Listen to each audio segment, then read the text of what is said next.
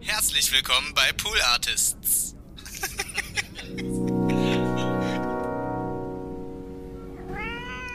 Ich bin seit 4 Uhr wach.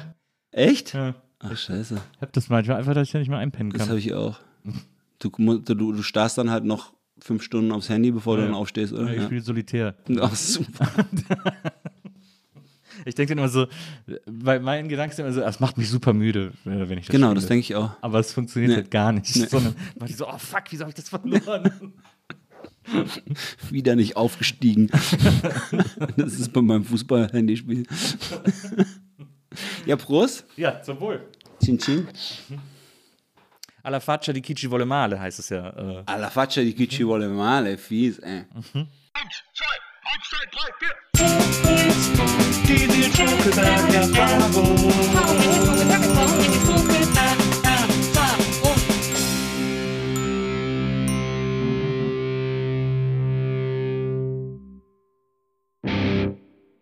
Hallo, liebe NBE-ZuhörerInnen, herzlich willkommen zu einer neuen Folge der Nils Bokeberg-Erfahrung. Und äh, das Besondere an diesem Podcast ist ja, ähm, dass diese Erfahrung auch manchmal äh, mir gilt oder in den meisten Fällen, weil ich ja, äh, weil das ja handverlesene Gäste sind. Und über meinen heutigen Gast freue ich mir einen Ast ab, äh, seitdem wir ihn angefragt haben und seitdem er dann auch zugesagt hat, weil ich ihm auch, glaube ich, seit vier Jahren äh, eine, ich habe mal zwei E-Mails geschrieben, auf die er nie geantwortet hat. Und alle Leute, die ihn kennen, denen erzähle ich das in der Hoffnung, dass es bei ihm ankommt. Und heute kann ich es ihm persönlich erzählen. Er ist für mich einer der wichtigsten, tollsten, fantastischsten Musiker, die es im Moment in Deutschland gibt. Und ich bin ganz glücklich, dass er heute hier ist. Herzlich willkommen, Francesco Wilking. Hallo. Hast du mal, äh, hast du, äh, hast, hast du das mal irgendwo mitbekommen, dass ich dir so eine, dass ich allen Leuten erzählt habe, dass ich hier so eine Mail geschrieben habe? Nee. Also wir haben uns ja einmal getroffen, ne? Das kann man wir ja kurz haben erzählen uns, bei wir haben uns in der. Volksbühne Genau. getroffen, da wo du moderiert hast und ich irgendwie ein Lied gesungen habe und dafür aber den ganzen Abend gestorben bin davor. Und dann haben, hat mir niemand irgendwas erzählt, aber ich habe tatsächlich eine Mail von dir gekriegt, das weiß ich nämlich noch. Und es gibt manchmal dieses Ding, dass ich eine Mail krieg Ja. und das nicht so richtig alles genau check und mir dann irgendwie fünf Minuten im Kopf mache und dann ist es wieder weg. Ja, Also ja, das kenne ich. Das ist bei, bei Nachrichten bei mir so, wenn ich nicht sofort antworten kann, weil es irgendeinen kleinen Knoten im Kopf gibt, dann ist es, ist es weg. Das war irgendwas, dass du irgendwo gespielt hast. Was, das- ich weiß schon gar nicht mehr. Ich weiß nur, dass. Es Also, war irgendwas im Binu, kann es sein? achso, stimmt, ja. Mit meiner Band damals. Genau. Zu meinem 40. Ah, und da, dass wir irgendwie ein Lied zusammen singen und ich glaube, ich wusste nicht, welches Lied von wem und dann gab es den Knoten irgendwie. Ich glaube, das war. Mein, mein, also, ich kann es auch ganz kurz äh, äh, machen. Also, da, damals war es eine Idee für dieses Konzert, weil es war mein 40. Geburtstag und es war das sozusagen das Jubiläumskonzert von Fritten und Bier von meiner Band. Wir haben die für den Abend noch einmal wieder aufleben Mhm. Ach, lassen und dann auch da, direkt danach wieder beerdigt. Ähm, aber mein großer Wunsch, äh, seitdem ich äh, äh, deine Musik kenne und dich irgendwie als Künstler kenne, äh, ist mit dir einmal Gente di Mare zu covern. Ähm, Und das war das in der Mail. Genau. Und da, ich- da war dann die Idee, das da auf diesem Konzert zu machen. Dann hätte ich meine Band gezwungen, das- sich das Lied drauf zu schaffen. Ah, okay, siehst du, das ist der Grund, weil Gente di Mare habe ich nicht so richtig auf dem Schirm. Ja. Aber es ist ein toller Song. Sing mal vor. Gente di Mare. mm, Ah, so, ja. Da, da, da, da. Stimmt, ja. Das, ist, das sind ja zwei. Das ist ja, glaube ich, C Amol FG. Ich glaube, das Das ist klingt so. Totzi und Raff, wenn mich nicht alles täuscht. Kann sein, aber es ist, ist also ich kenne das Lied nur so, wenn du es jetzt singst, Ja. weiß ich natürlich sofort, Ja. aber aber das wenn ich jetzt wenn es jetzt ein Lied gewesen wäre, was ich so spielen singen kann, hätte ich dir wahrscheinlich sofort geantwortet. Du bist ja halb Italiener quasi, also deine Mutter ist Römerin. Mhm. Und ähm, was ist dein liebstes italienisches Lied? Du sprichst ja auch Italienisch, du singst ja auch Italienisch, klar, du sprichst ja auch Italienisch. Mein liebstes italienisches Lied ist, glaube ich, von Francesco De Gregori, äh, La Donna Cannone. Das ist ja interessant. Francesco Di Gregori. Mhm. Also, ja, interessant. Wieso? Weiß ich nicht, ich hätte jetzt irgendwie, ich hätte, äh, wir haben dir zum Beispiel, äh, wir wollen es ja unseren Gästen auch immer so gemütlich wie möglich Aha. machen hier bei den Nils Bokeberg Erfahrungen. Wir fragen immer, was wollt ihr für Snacks, was wollt ihr Aha. für Getränke und so. Wir haben hier bei dir salzige Chips. Ja, sehr gut. Ähm, ähm, äh, äh, Patate Sale, äh, Bier, Zitronenlimo, wir haben auch Wein im Kühlschrank, alles da. Und dann versuchen wir immer rauszufinden, wer sind so Leute, die unsere Gäste inspirieren Mhm. oder inspiriert haben oder die sie irgendwie gut finden oder Fans sind oder Mhm. was auch immer. Und da haben wir ganz lange überlegt. Und ich habe mich dann entschieden, dir Lucio Dalla hier hinzustellen. Auch sehr schön. Deswegen haben wir den hier äh, so schön Auch eingerahmt. sehr schön hier im, im, im, Swarovski-Rahmen. Auch sehr das- schön. Weil ich, du, bist für mich, du bist für mich so ein Lucio Dalla-Typ. ich bin auch ein großer Fan von Lucio Dalla und ich wünsche mir manchmal äh, bei bestimmten Künstlern, Künstlerinnen, ähm, dass es sowas wie eine verschmolzene Version geben könnte von A, A B So ein Amalgam. C. Ja. Ja, also, also zum Beispiel Lucio Dalla und De Gregori haben ja mal ein Album auch aufgenommen, Ja. allerdings nur ein Live-Album, das hieß äh, Banana Republic und da haben sie irgendwie, das ist von Natur, die sie zusammen gespielt haben und die haben auch ein paar Songs, haben sie zusammen gemacht und die, die passen gut zusammen, weil der eine so wahnsinnig musikalisch, also Lucio Dalla ist, jedes Wort äh, klingt wie ein, wie ein Saxophonton, was er singt und De Gregori mit seinen, mit seinen Texten. Aber wenn ich mir von Lucio Dalla eins aussuchen dürfte, dann wäre das äh, L'anno che verrà. Das ist ein sehr schönes Lied. Ja. Das kenne ich nicht. Hat auch einen unfassbaren Text. Das Ja. ist wirklich äh, so wie so, ein, wie so ein Albtraum. Also es fängt an wie ein Brief. Äh, mein lieber Freund, ich schreibe dir, so fängt's an. Und ich schreibe dir von dem, was so passiert ist letztes Jahr. Und dann fängt er an zu schildern und am Anfang klingt alles ganz normal und dann wird's halt ein richtiger Albtraum. Und am Ende sagt er dann, äh, ich habe nur Quatsch gemacht. Es ist, ich, äh, ich bin ja äh, sehr Italien-affin. Die Mhm. äh, Mutter meiner Tochter ist äh, Italienerin. Äh, meine Eltern haben äh, längere Zeit in Italien gelebt. Mhm. Mein Vater spricht auch fließend. Also ich habe das von klein auf immer mitbekommen. Ähm, und deswegen habe ich da, bin ich dem Land irgendwie so sehr verbunden. Mhm. Und das, und für mich funktioniert natürlich viel immer über Musik. Mhm. Ähm, und das finde ich, also in Italien Musik entdecken ist so geil, weil es ist so nah quasi auch an und auch musikalisch natürlich. Aber ähm, man kriegt im Grunde genommen erstmal nichts davon hier mit, äh, was da so musikalisch alles passiert und was da alles gibt. Und es ist jedes Mal, wenn ich dann in so ein Rabbit Hole gehe und mir irgendwie italienische äh, Popmusik im weitesten Sinne anhöre, ähm, hat man jedes Mal so einen riesen Schatz an Dingen, die man irgendwie neu entdecken kann und so. Das Aber ist der es was, was du dann dort im Radio hörst? Oder? Ja, äh, Das auch, aber auch, ich mache zum Beispiel auch immer, wenn, wenn ich dann mal in Italien bin, kaufe ich mir immer irgendwie Rolling Stone oder halt irgendein Musikmagazin, dass ich mal so ein bisschen so lesen kann und gucken kann, was es irgendwie so gibt. Also habe ich auch schon echt Bands, total geile Bands für mich entdeckt und so.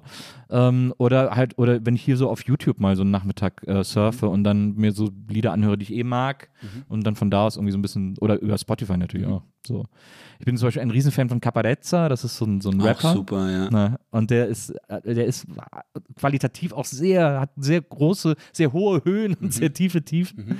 Ähm, aber trotzdem ist das Wahnsinn, was da, äh, was der für ein Output hat so. Es gibt, es gibt sowieso im Moment gerade ganz viele, äh, ganz viele tolle Sachen und auch ganz viele neue ähm, KünstlerInnen und Kün- Künstlerinnen und Künstler, die, die, ähm, die so neu rauskommen, auch so zum Teil, die irgendwie, äh, Ariete zum Beispiel ist 18 und die hat jetzt ein, die ist jetzt äh, bekannt geworden mit einem Lied, was heißt äh, Di Ciotto, also ich bin 18.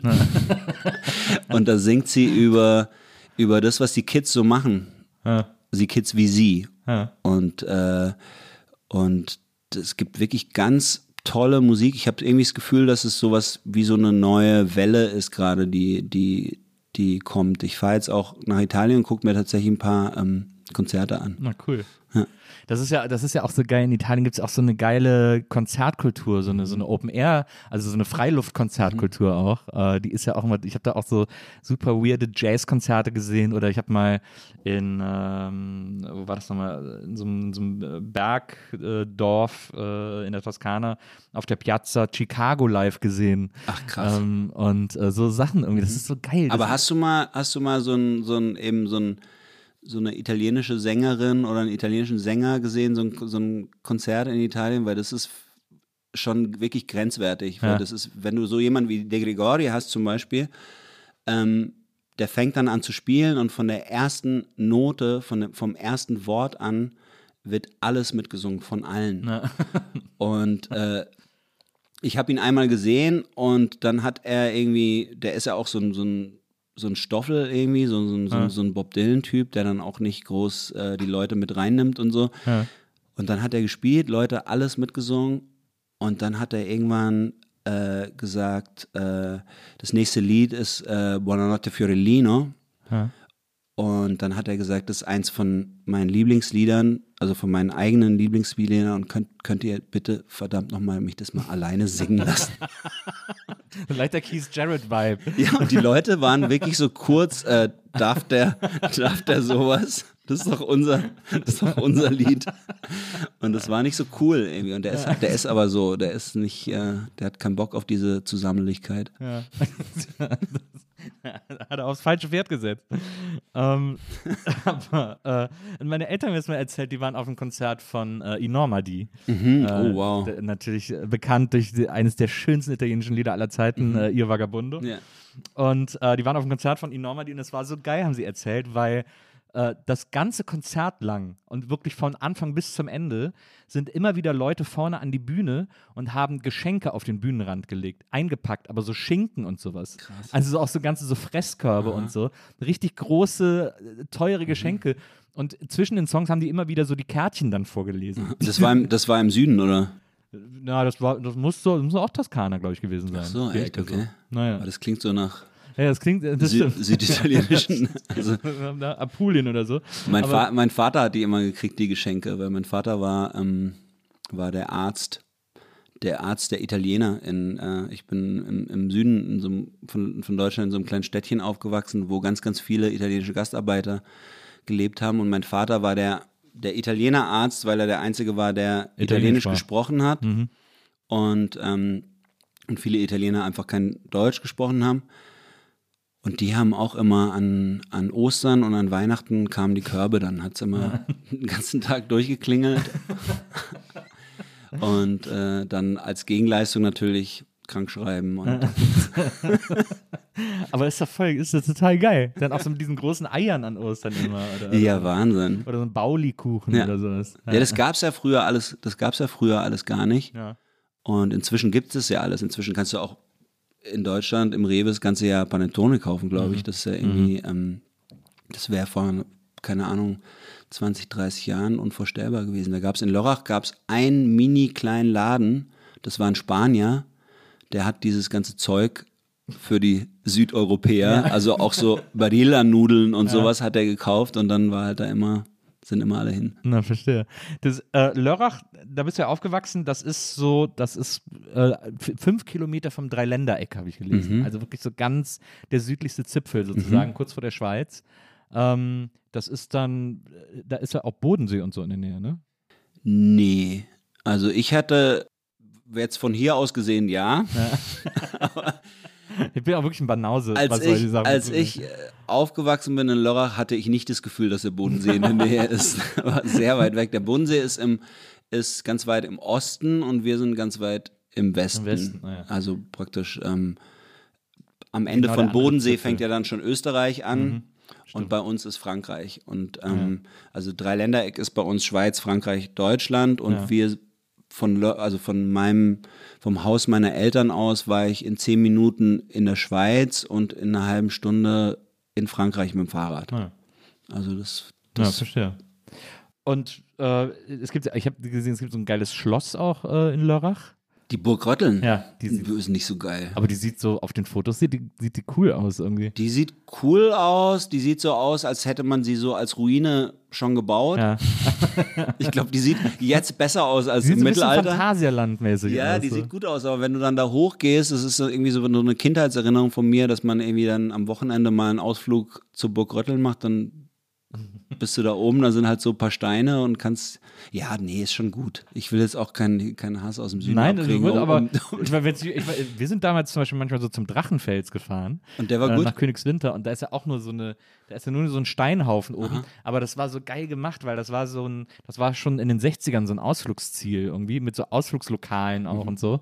Und äh, deswegen waren da dann auch so kleine Spielhallen und so. Das war wahnsinnig aufregend. Mhm. Da äh, ist man so mit der Zahnradbahn hoch und dann wieder runter gelaufen. Das war immer so. Und war da auch, wurde da auch irgendwie so Cosplay-mäßig, äh, Ja, das hat man damals noch nicht aber es gab eine Halle, wo so, äh, so, so Wandmalereien waren, die nochmal so diese Nibelungensage nacherzählt Sowas, haben. sowas ist natürlich gut, wenn es sowas dann gibt. Also auf der Burg Rötteln gab es oder gibt es immer noch so ganz vereinzelt irgendwelche Aufführungen, wo dann auch so Ritter Ja. am Start sind und dann ist es natürlich so ein bisschen für, für Kinder ein bisschen interessanter.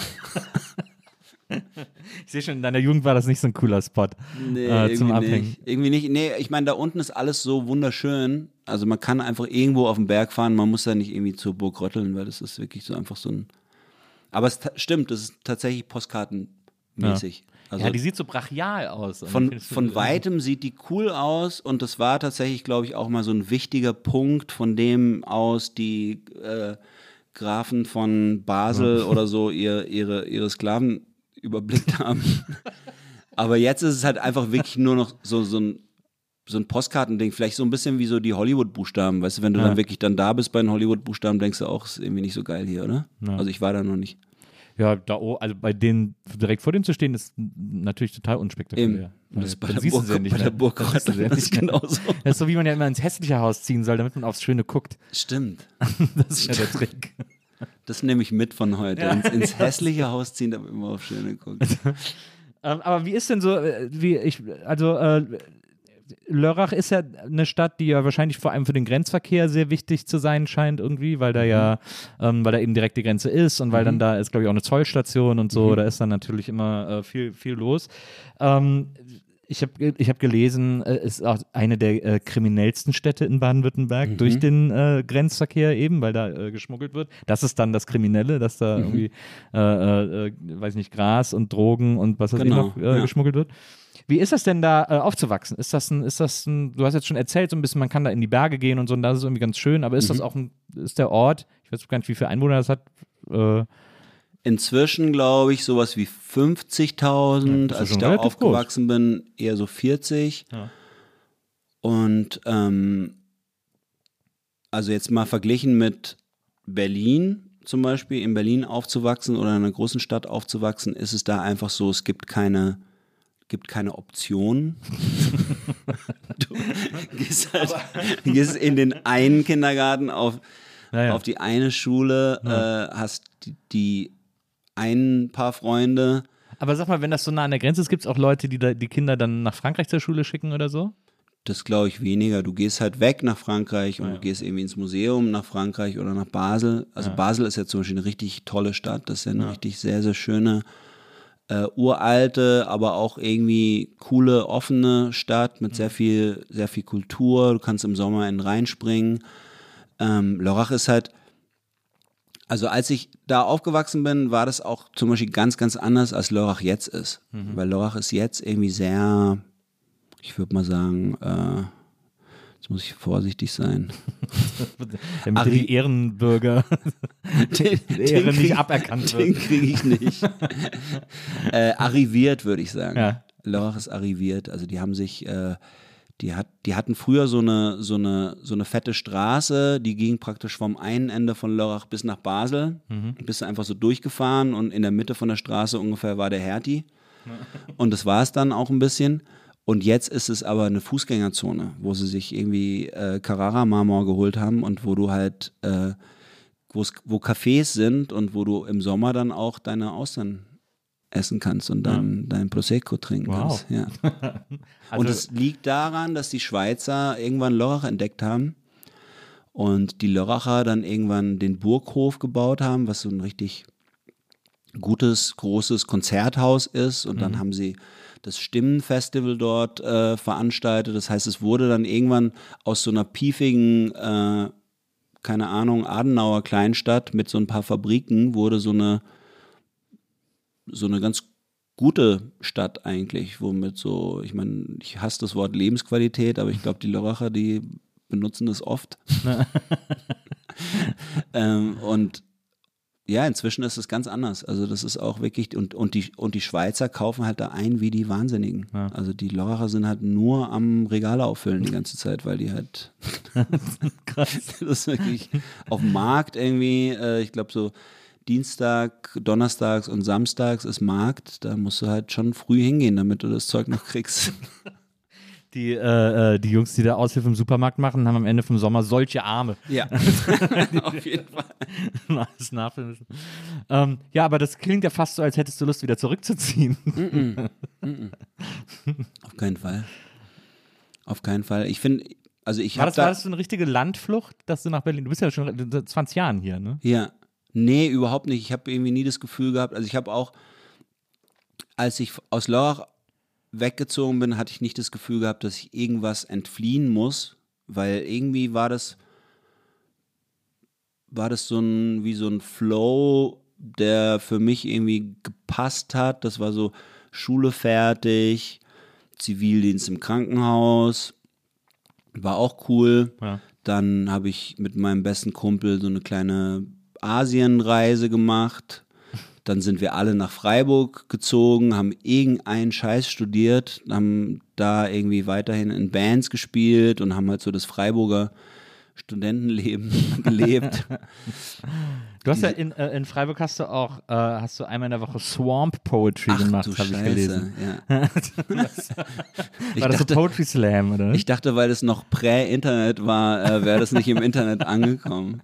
Nee, jetzt nur gelesen, dass du das erzählt hast, weil nämlich, weil, äh, weil es war, glaube ich, im Interview mit Moritz und Moritz hat dann zu dir gesagt, du hast doch in Freiburg früher immer Stand-up gemacht.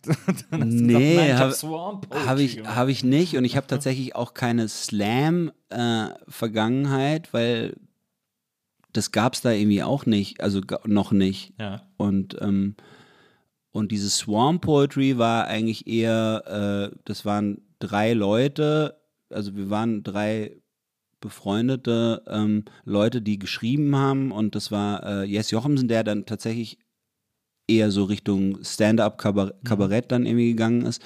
Olli Genzo und ich.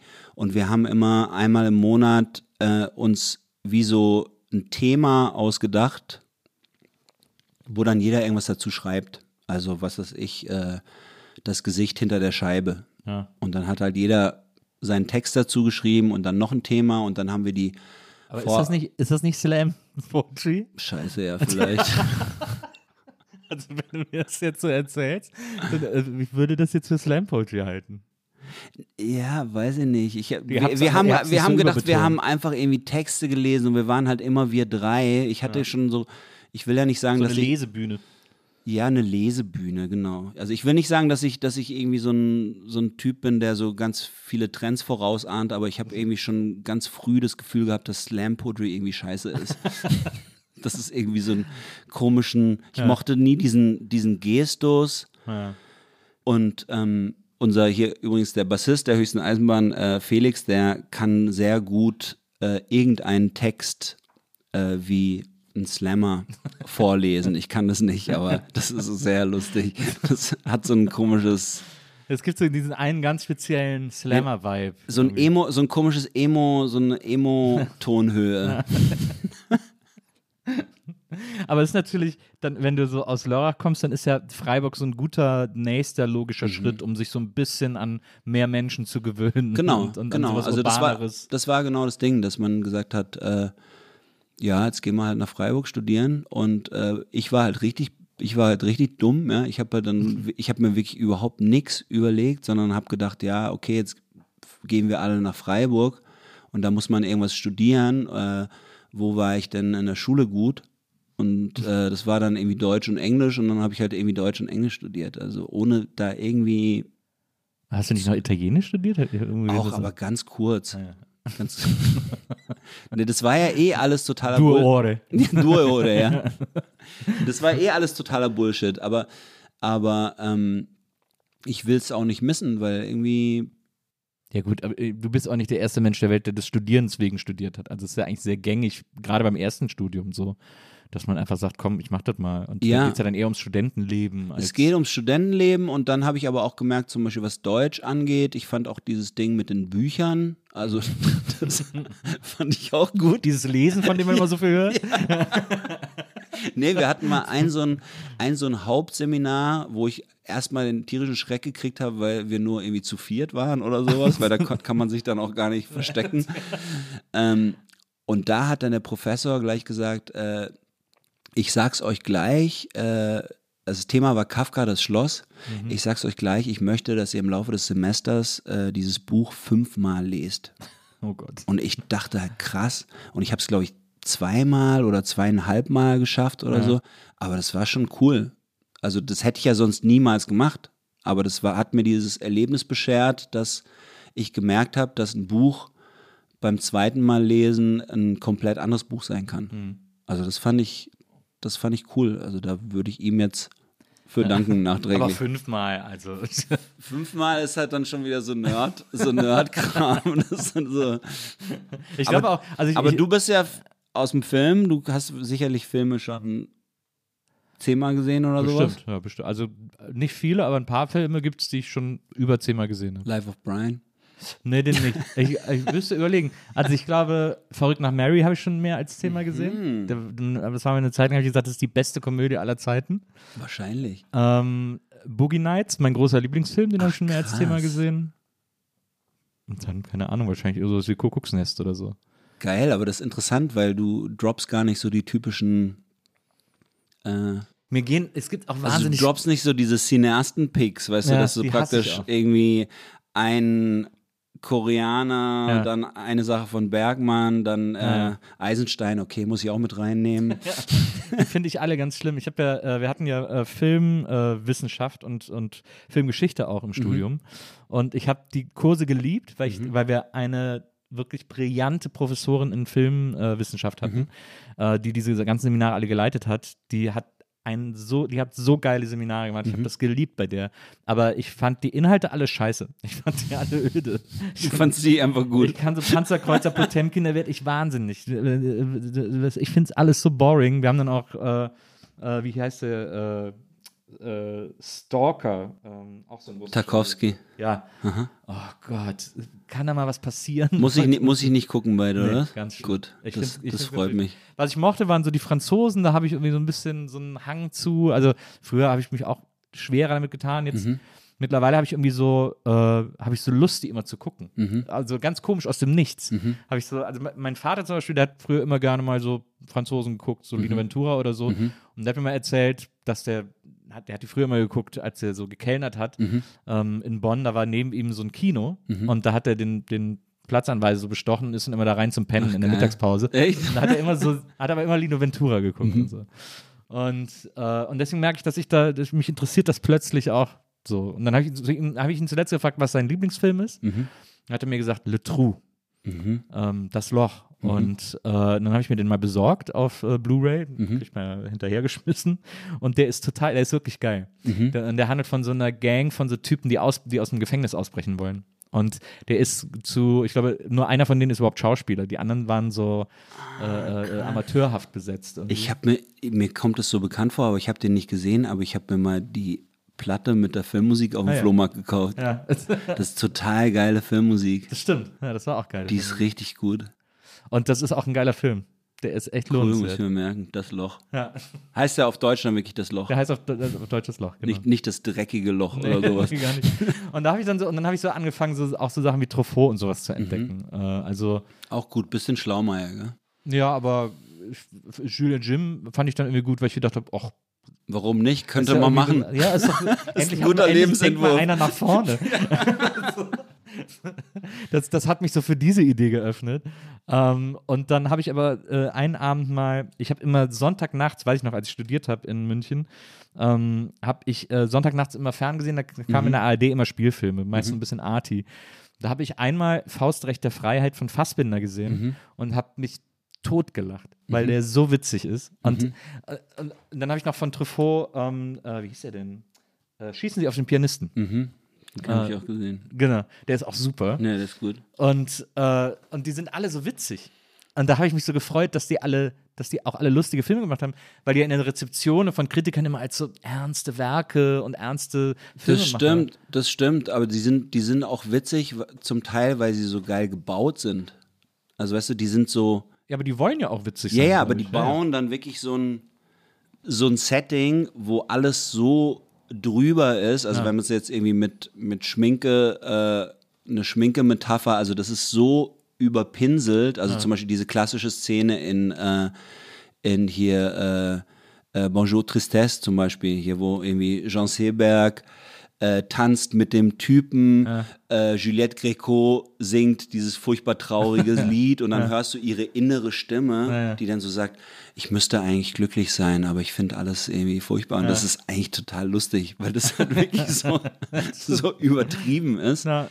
Und bei Fassbinder gibt es auch, bei Fassbinder hat ja auch dieses, das ist alles so wahnsinnig markig inszeniert, Ja. dass, es, dass es auch total lustig ist zum Teil, finde ich. Aber, aber also ich meine, es gibt ja nichts, nichts Schöneres als diese, als sich so in diesen alten Filmen rumzurennen, finde ich. Also das ist ja so, man möchte ja dann immer selber Teil von der, äh, von der Einrichtung, von der Einrichtung sein. Ja, ich mag, also ich bin da auch, ich bin da so, also gerade was Filme trifft, bin ich extrem undogmatisch. Ähm, weil natürlich auch so die, ich war auch der Älteste bei uns im Kurs, so, weil ich sehr spät äh, studiert habe. Und äh, für die anderen war das noch so wichtig, dass man irgendwie so die Klassiker kennt und sich nur darüber unterhält und dass man Filmkunst macht und so. Und ich habe immer so, ja, ich finde verrückt nach Mary super und so. Und es gab zum Beispiel auch so Abende, wo sich Studenten Filme gezeigt haben bei uns im Kino. Also, ne, äh, äh, ich zeig dir einen Film oder so hieß das, konnte man sich für anmelden. Und, äh, und dann musste, die einzige Bedingung war, dass man einen Vortrag über den Film hält vorher, äh, bevor man den zeigt. Und dann wurde da halt so E.T. gezeigt und aber dann natürlich auch Truffaut und hast du nicht gesehen. Und ich habe da äh, Freddy Got Fingered gezeigt, äh, der Film von Tom Green. Tom Green war ja damals so ein MTV-Anarcho und der hat einen Film gemacht, der fast keine Handlung hat und extrem weird ist und auch äh, zu einem der schlechtesten Filme aller Zeiten gewählt wurde. Aber ich habe einen extremen Softspot für diesen Film. Und dann habe ich dann einen viertelstündigen Vortrag gehalten, warum äh, das die Weiterentwicklung von Bunel äh, äh, Ah, und, okay, der, und und dann- der diskrete Charme der Bourgeoisie Und so ging es dann, oder äh, wer und so. Ja, wir haben dann alle den Film geguckt und meine Professorin hat danach gesagt, ich würde Ihnen widersprechen, Herr Bokelberg. Ich sehe das nicht ganz so, nachdem ich den Film jetzt gesehen habe. Ähm, aber das, ich war da immer so sehr breit aufgestellt. So, ich kann das alles gucken. Ich, es darf mich einfach nicht langweilen. Nee, es darf eigentlich langweilen und man muss eigentlich vergessen, dass es sowas wie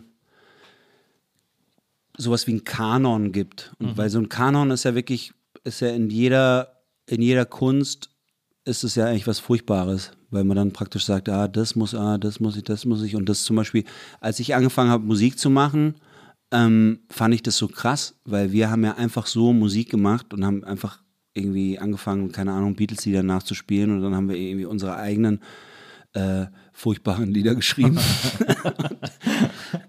und dann irgendwann ging es halt so von wegen jetzt mal irgendwas Ernstes mit Hand und Fuß und so, entweder hier das Geschäft vom Vater übernehmen oder halt irgendwie in eine andere Stadt. Und dann gab es aber so die paar, die dann an so eine an so eine Jazzschule oder sowas sind. Also irgendwie, was weiß ich, der beste Gitarrist von Lörrach ist dann natürlich irgendwie an so ein der, der vorher immer wahnsinnig von sich selbst überzeugt war, ist dann auf einmal an so eine Jazzschule gegangen und dann habe ich den irgendwann mal wieder getroffen und dann war der halt mini klein, Hm. weil er halt gegenüber John Coltrane ist er halt niemand. Ja? Und davor war er halt der coolste Typ von Lörrer.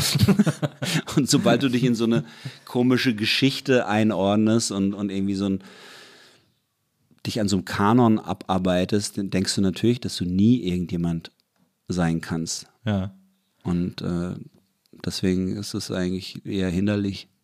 Aber wenn, aber wenn du, äh, wenn ihr so angefangen habt, irgendwie äh, so klingen zu wollen wie die Beatles, dann gibt es ja, also ich glaube schon, dass, also klar, zu versuchen, sich in einen Kanon einzureihen, der ja meistens auch noch von außen kommt, ist natürlich Kappes irgendwie, weil da kannst du ja nur verlieren. Nee, nee, wenn du anfängst, Musik zu machen, ist es ja anders. Also als wir angefangen haben, Musik zu machen, ähm, Patrick, mit dem ich jetzt immer noch Musik mache, der auch bei Tele der Keyboarder war und, und ähm, wo wir, mit dem ich auch Filmmusik mache, den habe ich kennengelernt, da war ich irgendwie, ich glaube, ich war elf und er war zehn und dann waren wir bei den Pfadfindern und da haben wir Gitarre gespielt bei den Pfadfindern am Lagerfeuer.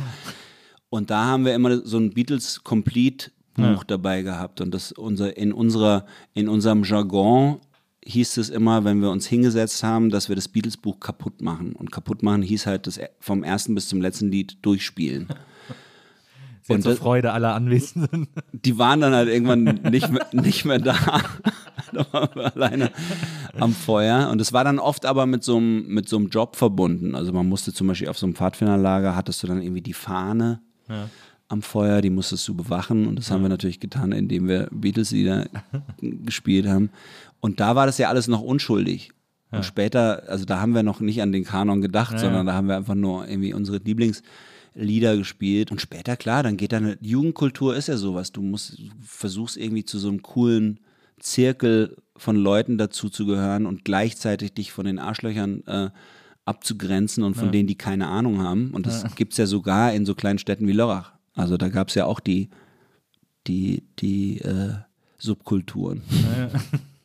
Es ist ja auch das erste Lied, das man in äh, Peter Buschs Gitarrenschule lernt, äh, ist ja Get Back. Stimmt, weil nur zwei Akkorde. Genau. Stimmt zwar nicht, glaube ich, sind Nee, nee, eigentlich. nee, aber es ist bei D und G, glaube ich, oder so. und ich glaube sogar, da steht dann von wegen, äh, hier G ist irgendwie nur hier kleiner Finger genau. auf der Ja, E-Seite und die Genau. oben musst du einfach nicht spielen. Genau. So spiele ich das G bis heute. Kommst du nicht rum mit deinen Fingern, Ich bin oder? aber auch, ich habe auch ab Barré-Griffe aufgehört, da habe ich das Buch dann weggelegt. Äh, Echt? Ich, ich versuche mich bis heute mit, also auf der Gitarre mit so acht bis neun Akkorden. aber du spielst doch super Ukulele zum Beispiel.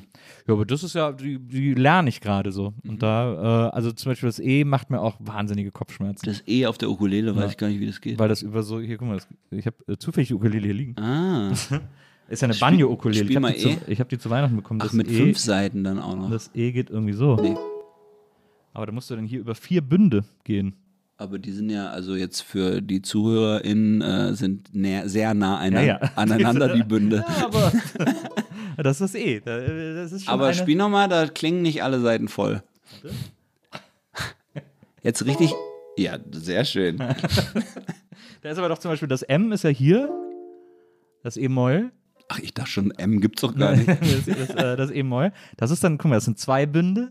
Da ist natürlich ein bisschen eng, aber da, Mhm. Das ist ein bisschen eng, eng aneinander. Ja. da ist es nicht so dramatisch. Cool, der spielst du noch eins vor, oder? Ja. ich, äh, ich lese ja immer ab. Äh, ich, muss mir, ich muss die Akkorde immer dazu schreiben. Ich kann mir das alles nicht mehr merken. Aber es macht so Spaß. Äh, vor allem, weil Ich die so geil klingt. Ich fand das übrigens geil. Ähm, ich weiß nicht, wie das bei dir im Podcast ist, ob man da auf, also auf Tagesaktualitäten sollte man natürlich nicht eingehen, das ist weil total egal. Wir können ja machen, was wir wollen. ich fand das letztens so geil, dieses Ding, was du auf Insta gemacht hast, dass du angefangen hast, Tage wie dieser zu spielen. Und ich dann, als ich das gesehen habe, von wegen hier das du hast es irgendwie drunter geschrieben oder Ja. so, habe ich gedacht, oh ja, aber Tage wie dieser, ey, bitte nicht. Und dann hast du es ja wirklich nur so fünf Sekunden angespielt und hast gesagt, okay, wenn jetzt alle CDUler hier sind, jetzt sind, oder jetzt sind nur noch die CDUler Genau. da. Das fand ich sehr gut. Und ich mochte aber die Version, die hatte sowas äh, Unschuldiges. Das Ja. fand ich gut. Aber es ist wirklich ein Lied, das mich wahnsinnig beleidigt. Also ich Das muss sowieso sagen, diese ganzen Hosen, also ich war auch nie Hosen, das war immer. Ich Also immer Campino möchtest du nicht hier haben. Im, Ich glaube, dass der ganz cool ist. ja, so, aber dann musst du ihn so konfrontieren mit ein paar Sachen, die, die dir wehtun, oder? Ja, er durfte halt nicht singen. nee, ich weiß, es ist natürlich auch, er kommt ja auch aus Düsseldorf, äh, das, das allein ist ja schon problematisch. Und äh, ich, das ist eine Band, die hat immer, ich weiß so, dass mein Bruder, ich habe drei ältere Geschwister und mein ältester Bruder, der hat mir oft auch zum Geburtstag Platten geschenkt. Der hat mir auch damals zum Beispiel äh, Sei Agogo von den Lassie Singers äh, Ach, geschenkt, cool. die Platte. Der hat mir irgendwann mal zum Geburtstag, weil er, glaube ich, nicht so richtig wusste, weil er gerade irgendwie nicht so connected zu mir war, was er mir schenken soll, hat er mir ähm, Mensch ein- von Grönemeyer geschenkt. Nee, nee da hat war, zu dem Zeitpunkt wusste er jetzt Gott sei Dank schon. ähm, nee, er hat mir äh, ein kleines bisschen Horrorschau, hieß sie, glaube ich. Äh, diese Oh, die diese ich- Clockwork Orange Platte von Die den fand Toten ich sehr Hosen. gut früher. Äh, und die habe ich mir zuletzt nochmal angehört, weil ich habe die dann damals, ne, wenn du irgendwie 15 bist oder so und kriegst eine Platte geschenkt, dann hörst du die einfach zehn Tage rauf und runter, egal ob die gut ist oder nicht, weil du hast eine neue Platte in deinem Regal und hast jetzt plötzlich elf Platten, so, dann hört man die halt. Na klar. Ähm, und dann habe ich die, äh, habe ich die viel gehört damals und fand wohl auch so zwei, drei Songs gut und habe die aber dann total vergessen und habe die jetzt, also bestimmt nach, weiß ich nicht, 25 Jahren äh, äh, oder fast 30 Jahren zuletzt das erste Mal wieder gehört und ich höre die Platte durch und denke so, boah, das ist alles Grütze. Das ist echt kein guter Song drauf. Die sind echt alle scheiße. Das finde ich ganz schön krass. Das ist irgendwie interessant, weil wenn man klein ist oder ich meine, 15 ist ja klein, aber man kann ja noch kleiner sein. Also wenn man jetzt, wenn man jetzt irgendwie richtig klein ist und man hört sowas Fieses, dann hat das ja so eine Wahnsinnsfaszination. Ja. Und für Eltern zum Beispiel ist dann immer die Hoffnung ganz groß, dass es jetzt nicht in die falsche, äh, Naja. in die falsche Bahn irgendwie äh, reinfließt.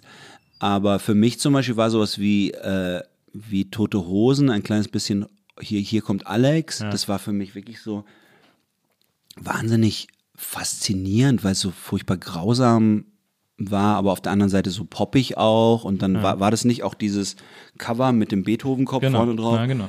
irgendwie fand ich diese, diese Mischung so interessant, weißt du, das ist wie so, wenn du äh, einen Ghibli-Film guckst, irgendwie Shihiros Reise guckst und dann ist irgendwie so ein, eine Kreatur, die irgendwie alle auffrisst Ja. und du bist ein kleines Kind, Ja. dann ist es ja auch irgendwie nicht, dass du dann denkst, öh, das finde ich jetzt blöd, sondern Ja. das fasziniert dich Ja, ja. irgendwie wahnsinnig. Und für Kinder ist es irgendwie alles Ja, das- Al- alles irgendwie toll und geil. Deswegen ist für Kids auch geil, irgendwie Straßenrap zu hören, weil das alles so unfassbar grausam und, und kraftvoll ist. Ja. Das ist, das ist aber, äh, Shihiro ist so ein gutes Beispiel, weil das sich so krass ändert. Äh, meine Tochter war ein riesiger Fan von diesem Film, als sie so, ich weiß nicht, sechs, sieben war oder so. Da wollte die den fast jeden Tag gucken, so in etwa, und hat sich Bilder ausgedruckt und hat die überall hingehangen und so, weil die, weil dieser Film sie total fasziniert hat. Und ab dem Moment, wo sie so zwölf, 13 oder so war, hat die gesagt, kann ich nicht gucken, der ist mir zu gruselig. Das, Echt krass. das halte ich nicht aus. Aber das ist so schön an Ghibli, weil man irgendwie für jedes, für jede Phase seines Lebens kannst du dir einfach, äh, kannst du dir welche aussuchen. Naja. Weißt du, wenn du irgendwie klein bist, keinen Bock vor Grusel hast, guckst du irgendwie Kikis kleiner Lieferservice oder Totoro Ja. und dann gibt es dann eben Nausicaa oder, oder Mononoke, die irgendwie ganz schön krass sind. Äh, und also wir sind, meine Frau, meine Kinder und ich sind irgendwie die allergrößten, die allergrößten Ghibli-Fan. Ghibli-Fans wirklich. Und wir haben alle Filme schon sehr, sehr oft gesehen und ich finde, ich habe mich auch so ein bisschen beschäftigt damit mit äh, Miyazaki und der hat so tolle Sachen ähm, sich ausgedacht und den Mut auch gehabt, das dann zu ungefiltert seine Fantasie einfach auch zu zeigen und hat dann auch ähm, immer wieder betont, dass er das cool findet, wenn da Elemente sind, die Kinder nicht verstehen zum Beispiel oder irgendwie zehn Jahre später verstehen oder sowas. Also dieses Mysterium. Und das finde ich irgendwie total cool, weil das irgendwie so Kinderfilme, Kinderliteratur, Kindermusik, wie man die so kennt, ist ja einfach so Entertainment, Duzi-Dazi, äh, ich stell dich mal hier kurz ab, dann kann, kann, pa kann Papa mal was im Internet nachgucken. und das ist halt scheiße. Also das ist halt, Ja, das stimmt. Was, äh, kannst du dich an einen Film erinnern, den du als Kind, äh, der dich als Kind richtig gegruselt hat? mega viele Filme. Also Einen besonders schlimmen oder? Ein besonders schlimm ist tatsächlich äh, Miss Marple äh, 16.50 Uhr ab Paddington Station. Ja. Die alte Miss Marple, die schwarz-weiß Miss- Marple. Meine Ja. Eltern haben das immer so gern geguckt und ich, ich dann halt auch, weil das so auch so was Unschuldiges hatte mit der alten Dame, die irgendwie äh, so klugscheißerisch unterwegs ist. Und da gibt's aber bei ähm, gibt's bei 16.50 Uhr ab Paddington Station gibt's die Anfangsszene, wo eine Freundin von Miss Marple im Zug sitzt und zu ihr fährt Ja. und in einem vorbeifahrenden Zug äh, so schlaglichtmäßig äh, sieht, wie eine Frau erwürgt wird. Und das hat mir den totalen Rest gegeben. Da war ich dann, da war ich wirklich äh, fertig. Und dann halt so Klassiker, halt so, äh, so Gruselfilme. Ja. Also das war ja in der Schule, war das ja immer so, da gab es dann irgendwie, äh, keine Ahnung, Thomas Kaiser, der hatte schon alles gesehen und hat dann einem immer davon Ja, erzählt. Es gab immer den einen. ja. Ja, Es gab immer überall einen Thomas Kaiser. Das, ich hatte einen, bei uns war einer in der Klasse, der hat alle Freddy Krüger Filme gesehen Genau. und auch auf Video gehabt. Genau. Und sein Bruder hat in einem Sarg geschlafen. Ach du Scheiße. etwas, etwas dysfunktionale Familie, möchte ich sagen an dieser Stelle. Und der hat dann, da war ich mal einen Nachmittag bei ihm und ist ja immer mal wieder so als Kind auch einen Nachmittag bei Leuten, mit denen man nicht so viel zu tun hat. Und dann war ich einen Nachmittag bei dem und dann wollte der mir, mich unbedingt dazu bringen, diese Filme alle zu gucken. Ja, und ich wollte die halt nicht sehen, ich, weil ich immer so Schiss hatte. Ich war immer so ein Schisser. Und dann irgendwann hast du bei ihm übernachtet. Nee, gar nicht. Er hat, er hat die dann immer angemacht, hat die laufen lassen, hier, guck doch mal und so. Und ich immer so, ja, find, interessiert mich nicht und so. Und es war irgendwie weird, dass jemand Das waren so diese will. Typischen, diese typischen äh, Pausengespräche. Mhm. Da hat man sich irgendwie unterhalten, zum Beispiel über äh, Nightmare on Elm Street oder sowas. Und dann warst du irgendwie fertig, weil, weil dir der Stoff ausgegangen ist, weil ja niemand diese Filme jemals gesehen hat. Du konntest ja immer nur, nur nach, nachplappern. Ja. Und dann ist passiert das anscheinend noch und dann passiert anscheinend das noch. Und dann bist du fertig, bist du mit deinem Latein am Ende, dann kommt Thomas Kaiser und sagt, aber kein Poltergeist. nee. Und dann erzählt natürlich Thomas Kaiser Poltergeist und dann, oder Hellraiser oder The Oh, Day Hellraiser. After. Oh, stimmt, Day After war auch, so- oh, boah, der war auch krass damals, Ich der habe Film. tatsächlich keinen von diesen Filmen gesehen. Ich habe äh, Day After habe ich, hab ich bei äh, Markus Dunn, glaube ich, gesehen. Ähm, der hat den mal irgendwie mit uns eingeguckt. Und die Mutter fand das, glaube ich, ganz gut, weil sie hat, ja, ist so ein bisschen so ein aufklärerischer Film. Da geht es ja um Atombombenexplosion, Mhm, stimmt. äh, Atombombeneinschlag. Ähm, und ich habe den zuletzt noch mal geguckt, weil der steht auch auf YouTube äh, komplett, Mhm. habe ich äh, entdeckt. Habe gedacht, oh, ich will noch mal reingucken. Ja, keine fünf Minuten ausgehalten, Echt? weil mich das so beklemmt. Das macht mich fertig, Das dieser Film. funktioniert immer noch. Total. Ja. Ich finde, das funktioniert immer total. Auch so grisselig auf YouTube mit Werbung dazwischen. Das ist einfach gruselig. Aber Poltergeist zum Beispiel habe ich mit meiner ganzen Familie zusammen geguckt, weil der lief mal Samstagabend im ersten. Da kam ja nach der Show immer Spielfilme. Also um 22 Uhr oder so. Manchmal durfte ich länger mit wach bleiben. Und, äh, und Poltergeist war produziert von Steven Spielberg.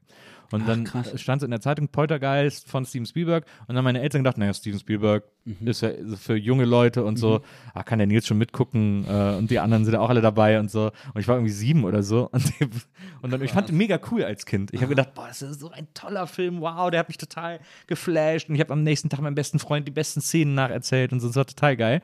Und den habe ich dann auch im Studium das erste Mal dann wieder gesehen, nach, nach 30 Jahren, 20, 30 Jahren. Und habe ich gedacht so, der ist ja so hart, das ist ja so ein krasser Film. Und der ist ja auch nur von Spielberg produziert. Regie hat ja Tobe Hooper geführt, der auch das äh, Texas Chainsaw Massacre gemacht hat. und so. Das ist ein total krasser Gruselfilm. Also der ist sehr gut, aber auch sehr gruselig. Aber das heißt, wenn du ihn mit sieben schon gesehen hast, warst du ja einfach mal ganz vorne mit dabei bei den, bei den Pausengesprächen. da, war oder? ich, da war ich richtig also immer nur, wenn es halt um Poltergeist Ja. ging. Ich habe den auch immer so ins, ins Gespräch gebracht. Auch so fünf Jahre später. Habt ihr Poltergeist gesehen? Äh, nee, aber ich, äh, aber was, ich habe da echt so ein traumatisches Erlebnis, weil, ähm, also ich habe, man merkt das jetzt, weil ich habe wahnsinnig gerne ferngesehen. Und so, wann immer es ging, habe ich ferngesehen. Und äh, ich kann mich erinnern, Freitagnachmittags war auch immer so Jugendprogramm im ersten. Ähm, da gab es so eine Sendung vom Bayerischen Rundfunk, die hieß Da schau her. Das sollte, glaube ich, so eine Wissenssendung für Jugendliche sein. Die war super weird. Und ich weiß noch, dass die immer eins im Vorspann Da schau her aus so Würsteln geschrieben hatten. Und dann kam so ein Hund und hat die Ah, krass, das kommt mir und so. vor. Naja. Das war so eine kom sie war, aber die war irgendwie weird, die Show. Und dann kamen oftmals danach irgendwelche Kinderfilme oder so. Und äh, da lief allen Ernstes einen Freitagnachmittag, und das hat, glaube ich, eine komplette Generation verstört, ähm, in diesem Kinderprogramm When the Wind Blows. Und das ist so ein Zeichentrickfilm, so ein englischer Zeichentrickfilm mit David Bowie Soundtrack äh, über so ein altes Ehepaar und äh, irgendwo in der entfernten Stadt äh, ist eine Atomexplosion. Ist es nicht Wind in the Willows? ne? Der heißt When the Wind Blows, heißt er im, im When the, when the wind blows. Und, äh, und da ist so eine Atomexplosion und die beiden gehen so in den Keller und haben sich so vorbereitet und, äh, und dann fallen ihnen die Haare aus und sie werden mager und können nicht mehr gut laufen und sterben einfach in diesem Film. Siechen richtig vor sich hin durch diese Strahlung, die sie Mhm. abbekommen. Und Und das einzig Positive ist noch die David Bowie-Musik dabei. ja, ja, absolut, absolut. Und Wie, ist also wie wirklich, Heroes bei Wir Kinder vom Bahnhof Zoo. Es ist wirklich ein Film, der nicht für Kinder gedacht ist. Es ist ein erwachsener Zeichentrick. Na, was heißt nicht für Kinder? Ich meine, wir haben ja auch diese, diese furchtbaren Bücher in der Schule gelesen, wie Die Kinder von Schevenborn und die, Die Wolke habe ich gelesen. die Wolke, ja. Gut und Pause wann? Und da sind ja auch einfach nur alle verschrumpelt, weil irgendwie. Ja, aber das so als Zeichentrick, also man hat so richtig gemerkt, das ist eigentlich ein Film, der müsste so abends laufen Mhm. und da hat aber einer nicht so richtig hingehört, ach, Zeichentrick, komm, Kinderprogramm. When the Wind Blows klingt eigentlich ganz, klingt eigentlich ganz Und das hat, der hat mich richtig traumatisiert, der Film. Der hat mir für immer Angst davor gemacht. Das ist echt total krass. Ich kann mich erinnern, ein Film, der mich irgendwie auf eine, Art, auf eine sehr spannende Art gekitzelt hat, wo ich auch ziemlich klein war. Ich weiß nicht wie klein, aber auch eher so, nee, 14 oder so, nicht so klein. Aber auf jeden Fall gab es in Lörrach oft diese Rocky Horror Picture Show äh, Nächte. Nächte, wo dann auch Leute irgendwie Zeug mitgebracht haben. Reis werfen und Genau. Wasserpistole und Schirm. Genau, und beim Zeitung ersten und Mal so. wusste ich das nicht. Beim ersten Mal habe ich gedacht, das ist einfach nur so normal Kino.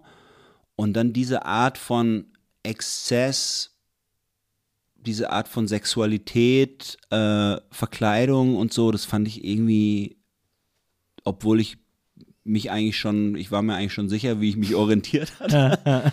Das fand ich wahnsinnig spannend. Und dieser, dieser, äh, wie heißt der, Tim Curry, Ja. der den Frankenfurter. Frankenfurter, das fand, hat mich irgendwie nicht äh, losgelassen, was das so, was das für eine Macht Ja. hat. Und das war halt so die richtig große Show und dann machen auch noch alle im Publikum mit. Ja. Ja, es gibt ja auch feste Sachen, die man dann ruft, auch immer als Antwort auf das, was sie Genau, on Screen genau, sagen und so. genau. Ja. Und als dann irgendwie Susan Sarandon und äh, der Typ irgendwie in das Schloss Ja. reinkommen und der eine aufmacht und so und dann rufen ihn, glaube ich, auch alle irgendwie zu, von wegen geht er nicht hin oder irgendwie sowas. und der Tanz, den alle machen, it's just a jump to the left Genau. und so, das fand ich schon echt wahnsinnig. Also das war wirklich so die Macht des Kinos für mich so ein bisschen. Ja, das kann ich gut verstehen. Der hat mich auch, der hat mich auch auf eine sehr, sehr gute Art verwirrt, dieser Film. Äh, ich weiß, dass ich bei meiner Schwester das erstmal auf Video geguckt habe. Meine Mutter wollte nie einen Videorekorder haben und als meine Schwester dann ausgezogen ist, hat sie sich, glaube ich, als erstes eingekauft. so, keine Ahnung. Und die hatte dann so ein paar Filme auf Video, die sie mir, die ich, ich bin auch oft zu ihr gefahren, habe bei ihr gepennt ähm, und da konnte ich dann all diese ganzen Filme sehen, die ich noch nicht kannte. Ähm, das war Rocky Horror, das war auch einer flog übers Kuckucksnest, das waren die Wanderers und so, so diese ganzen Oh ja, Classics alle so. Wanderers. Ja. Und da weiß ich noch, und da habe ich das erste Mal Rocky Horror gesehen und da habe ich auch danach gedacht, okay, da ist irgendwas, äh, hier ist doch noch nicht alles so 100% Mhm. klar. Das fand ich irgendwie ganz gut. Also das, das ist tatsächlich ein sehr, ein Film, der, ne, der das, der das, ja, der das irgendwie gut triggern konnte, fand ich so. Ja, Weil es auch so mein- unverkrampft äh, Genau, genau, ja, weil es gibt, es gibt halt diese, diese Themen, also es gibt diese Themen, die heißen, äh, also wenn man so aufwächst, ja, Mhm. die heißen halt irgendwie äh, Identitätsfindung, äh, Sex, Auflehnung auch. Deswegen fand ich auch immer so geil diese Jugendgang-Filme. Ich weiß nicht mehr, wie die alle hießen, aber so die Ja, Wanderers ist ja einer, Wanderers, genau. the, the Outsiders und so. Und das waren halt immer irgendwelche krassen Gangs, die Ja. sich halt irgendwie gegen Warriors war alles stellen. geil, diese- diese Warriors, York. genau. Ja. Gangfilm. Ja, ja, das stimmt. Das ist, äh, das hat, das hat einem sehr geholfen in der, in der Identität. Und dann halt Musik halt. Fuck, fuck you, I won't do what you tell me. Oh ja, Rage Against the Machine, stimmt. Das war auch ein sehr, sehr gutes Album, als es damals rauskam. ähm, aber äh, jetzt, äh, also du hast dann äh, bei den Pfadfindern Beatles-Songs gespielt ähm, und, äh, und dann irgendwie erste Bands und dann nach Freiburg und da auch weitere Bands äh, gegründet oder, äh, oder auf jeden Fall irgendwie immer Musik gemacht bei, bei, äh, bei den ganzen Dingen. Ja. War das denn, hast du denn da schon relativ früh, äh, vor allem als du dann in, in Freiburg saßt und dein Studium äh, so halb interessant war, Hast du da schon überlegt, dass Musik so ein Go-To für dich wäre? Also so, Nee, das habe ich irgendwie tatsächlich nie überlegt, sondern ich habe das immer gemacht und studiert habe ich auch. Und das studiert habe ich aber nicht so richtig. Für mich war das irgendwie so, was wie so ein Gefühl, das läuft alles irgendwie so weiter.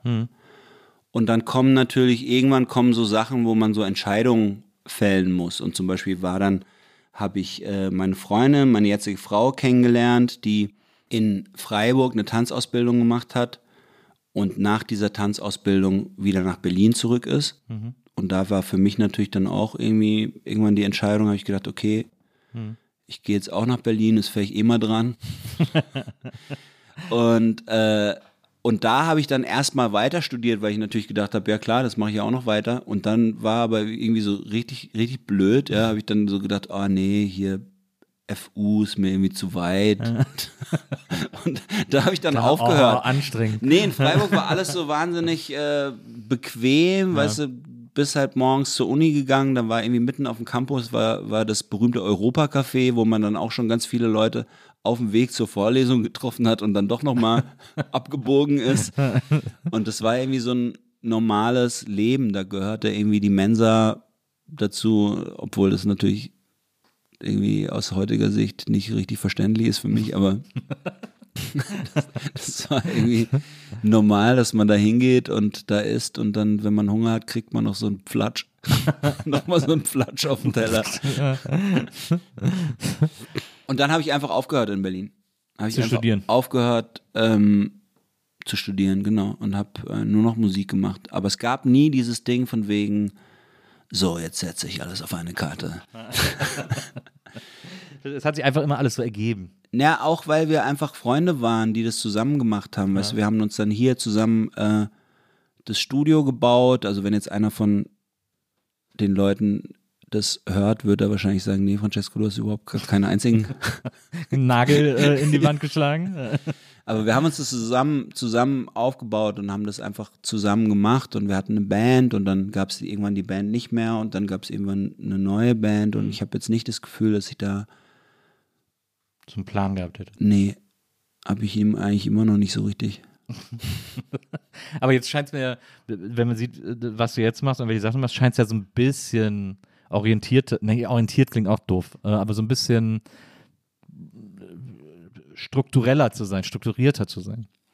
strukturierter ja, aber es gibt nicht dieses, es gibt nicht dieses Ankommen-Gefühl von wegen, ich bin jetzt, ich bin jetzt in meiner Nische drin, wo ich, ich bin jetzt der, der das macht. Ich bin jetzt der, der diese, dieses geile Bier macht oder sowas. es gibt, es gibt so ein Lied von Bob Dylan, das heißt When I Paint My Masterpiece, das finde ich irgendwie, finde ich total toll, weil das, ähm, das beschreibt so, das ist so ganz blumig, das ist irgendwie so, der er erzählt immer so, äh, The streets of Rome are filled with people und äh, Vögelchen singen, bla bla bla bla bla. Immer so aufzähl, aufzähl, aufzähl und am Ende kommt When I Paint My Masterpiece. Das heißt, das wird ein ganz besonderer Tag sein, wenn ich mein Meisterwerk und das denke ich irgendwie auch immer noch. Also das, das Ding, worüber die Leute noch Jahrhunderte sprechen werden, muss ich noch machen. Das, da Aber, aber glaubst du, dass man, die Frage ist ja, glaubst du, dass du das selber dann realisierst und mitbekommst, wenn du dein Masterpiece gepainted hast? das ist eine geile Frage. Das ist, ich glaube, das ist der Witz. Das ist eine Sache. geile Frage. Ich habe letztens sowas gesehen, wo Tony Hawk, ken- kennst du Tony Hawk? Ja. Sag mal, bisschen. Der vom Playstation Wir sind beide gleich alte, weiße Kleinstadt-Dudes in der Großstadt. Du fragst mich, ob ich Tony Hawk kenne. Ich, ich habe vier Jahre im DSF ein ein Fun-Sport-Magazin Das tut mir leid, ich rede einfach zu oft mit Leuten, die Tony Hawk nicht kennen. Ja, du musst mal aus dieser Kunstbubble raus. Ich habe letztens ein Interview mit Tony Hawk gehört, wo er gesagt, wo er sich mit einem anderen Skater unterhalten hat und gesagt hat, kennst du dieses Gefühl, wenn du wochenlang einen Trick ausprobierst und dann kannst du, dann kannst du ihn auf einmal und das Gefühl, was du dabei hast, ist überhaupt nicht dieses geile Gefühl, Ja. was du dir erwartet hattest, sondern ist irgendwie so, Ah, ja, Äh, okay. Es gibt, irgendjemand hat auch mal den Begriff der schale Geschmack des Erfolgs geprägt. Das ist wahrscheinlich das, was Tony Hawk hat, wenn er seinen 1040er macht oder was es ist. Aber ich weiß nicht, was hat das mit mir zu tun? Weil du, du hast irgendwas. Äh Äh, Du hast doch Tony Hawk gerade ins. ins äh, ah, nee, du hattest davor gesagt, ob ich das checken werde, Ja. was mein Masterpiece Ich- ist, ich glaube, wenn ich es gepainted habe. Ja. Ich glaube, dass man das nicht, dass man das nicht checkt.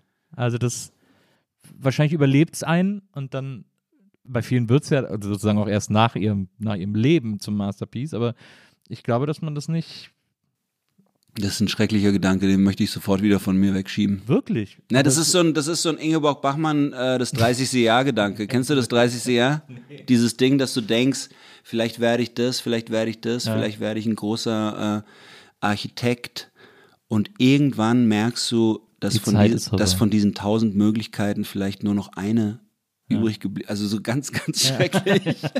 Und dass vielleicht selbst diese eine nicht mehr da ist. Ja. Aber ich glaube, äh, ich glaube, dass das. Also ich, ich verstehe diese, diese Furcht Diese und diesen Gedanken, ja, und dieses äh, äh, auch dieses Momentum. Aber ich glaube, dass ähm, bei den Dingen, die du machst oder die ich mache oder also die wir, die wir so machen, was ja immer so eine Mischkalkulation ist aus, ich mache Dinge, die ich gut kann oder, Mhm. oder und dann mache ich aber Dinge, die mich interessieren und dann mache ich irgendwie Dinge, die von denen ich glaube, dass sie Erfolg versprechen und das tun sie nie, wenn ich es glaube, sondern nur die, von denen ich es nicht glaube.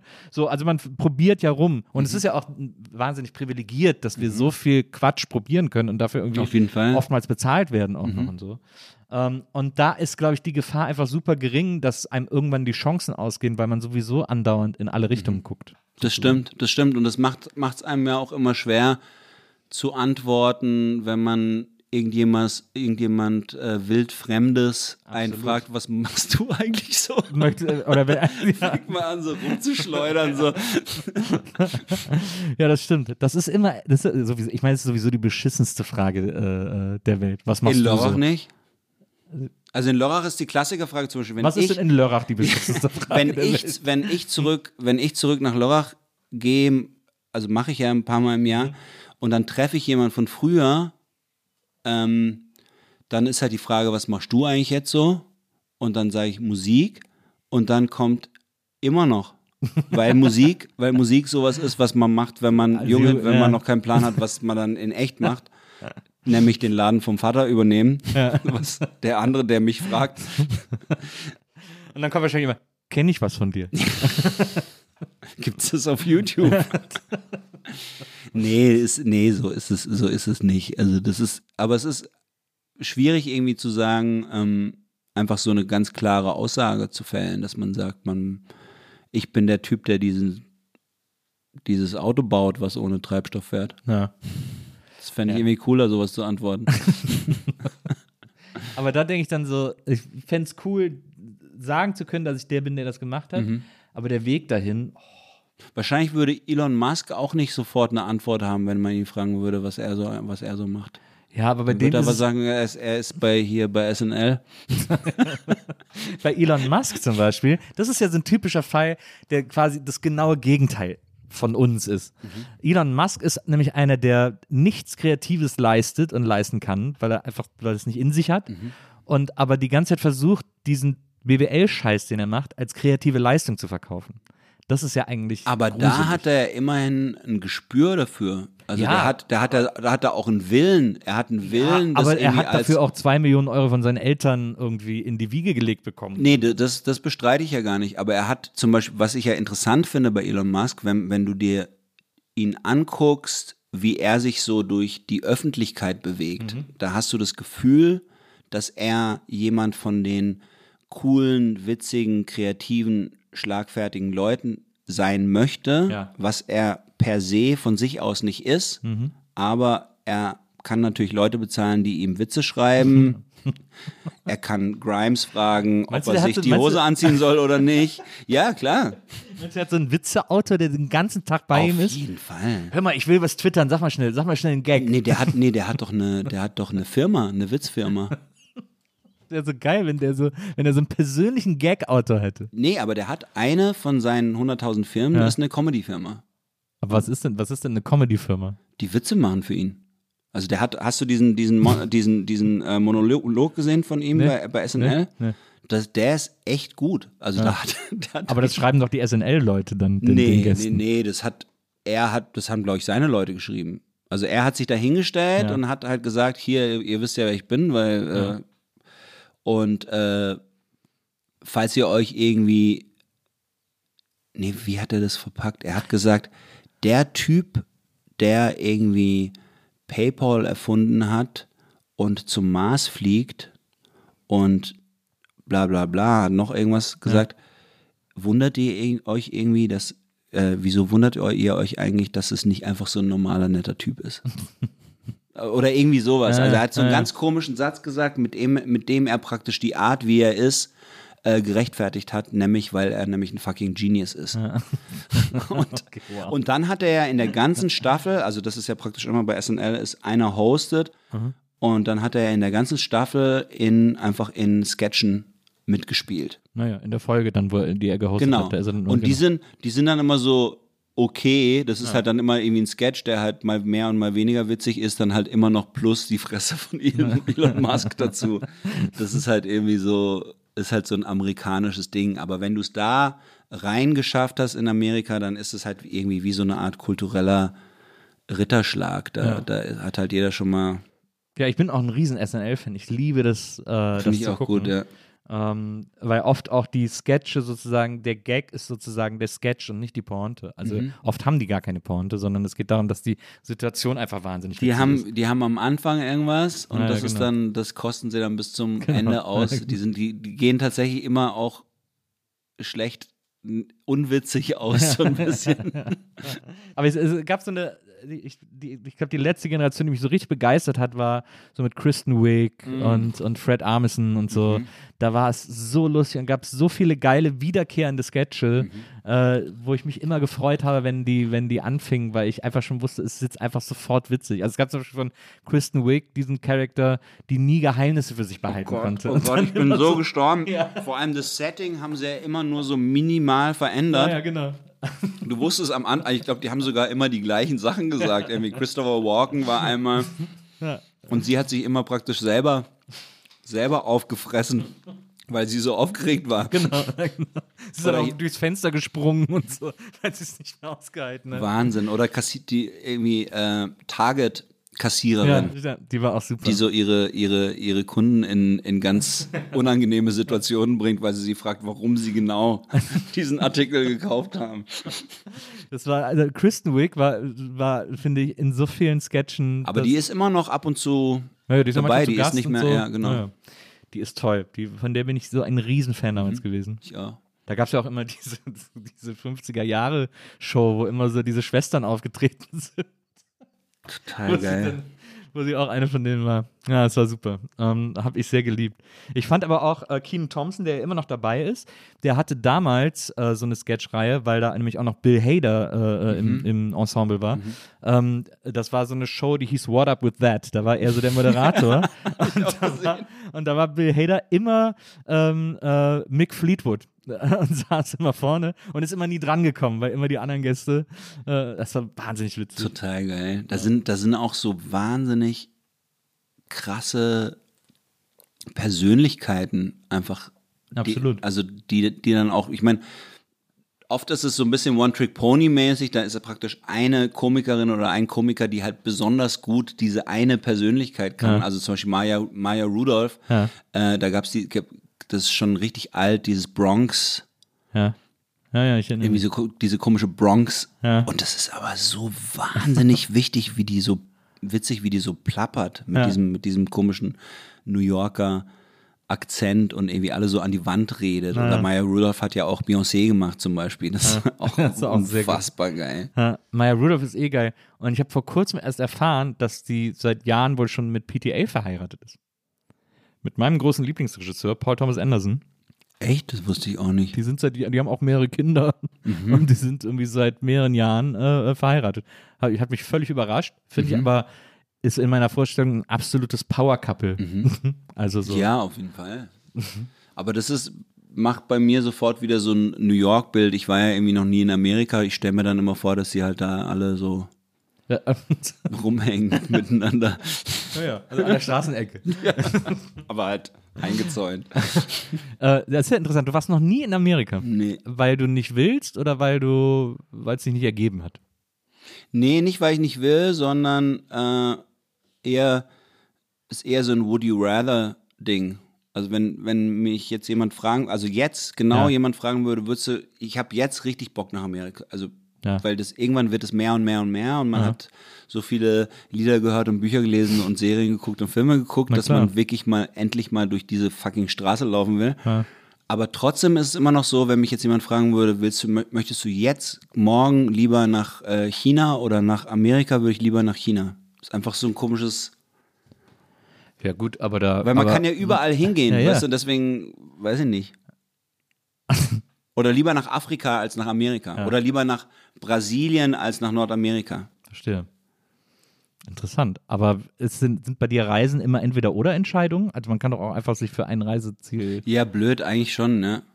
Aber es ist ein bisschen wie bei Sommerurlaub, weißt du, wo du dir 100.000 Pläne machst, am Ende fährst du doch wieder ans Meer. An die Ostsee. Ja. Ja, ja, weil das halt irgendwie, das gehört halt zum Sommer dazu und Naja. äh, hast ich- halt wieder nicht äh, den Louvre gesehen.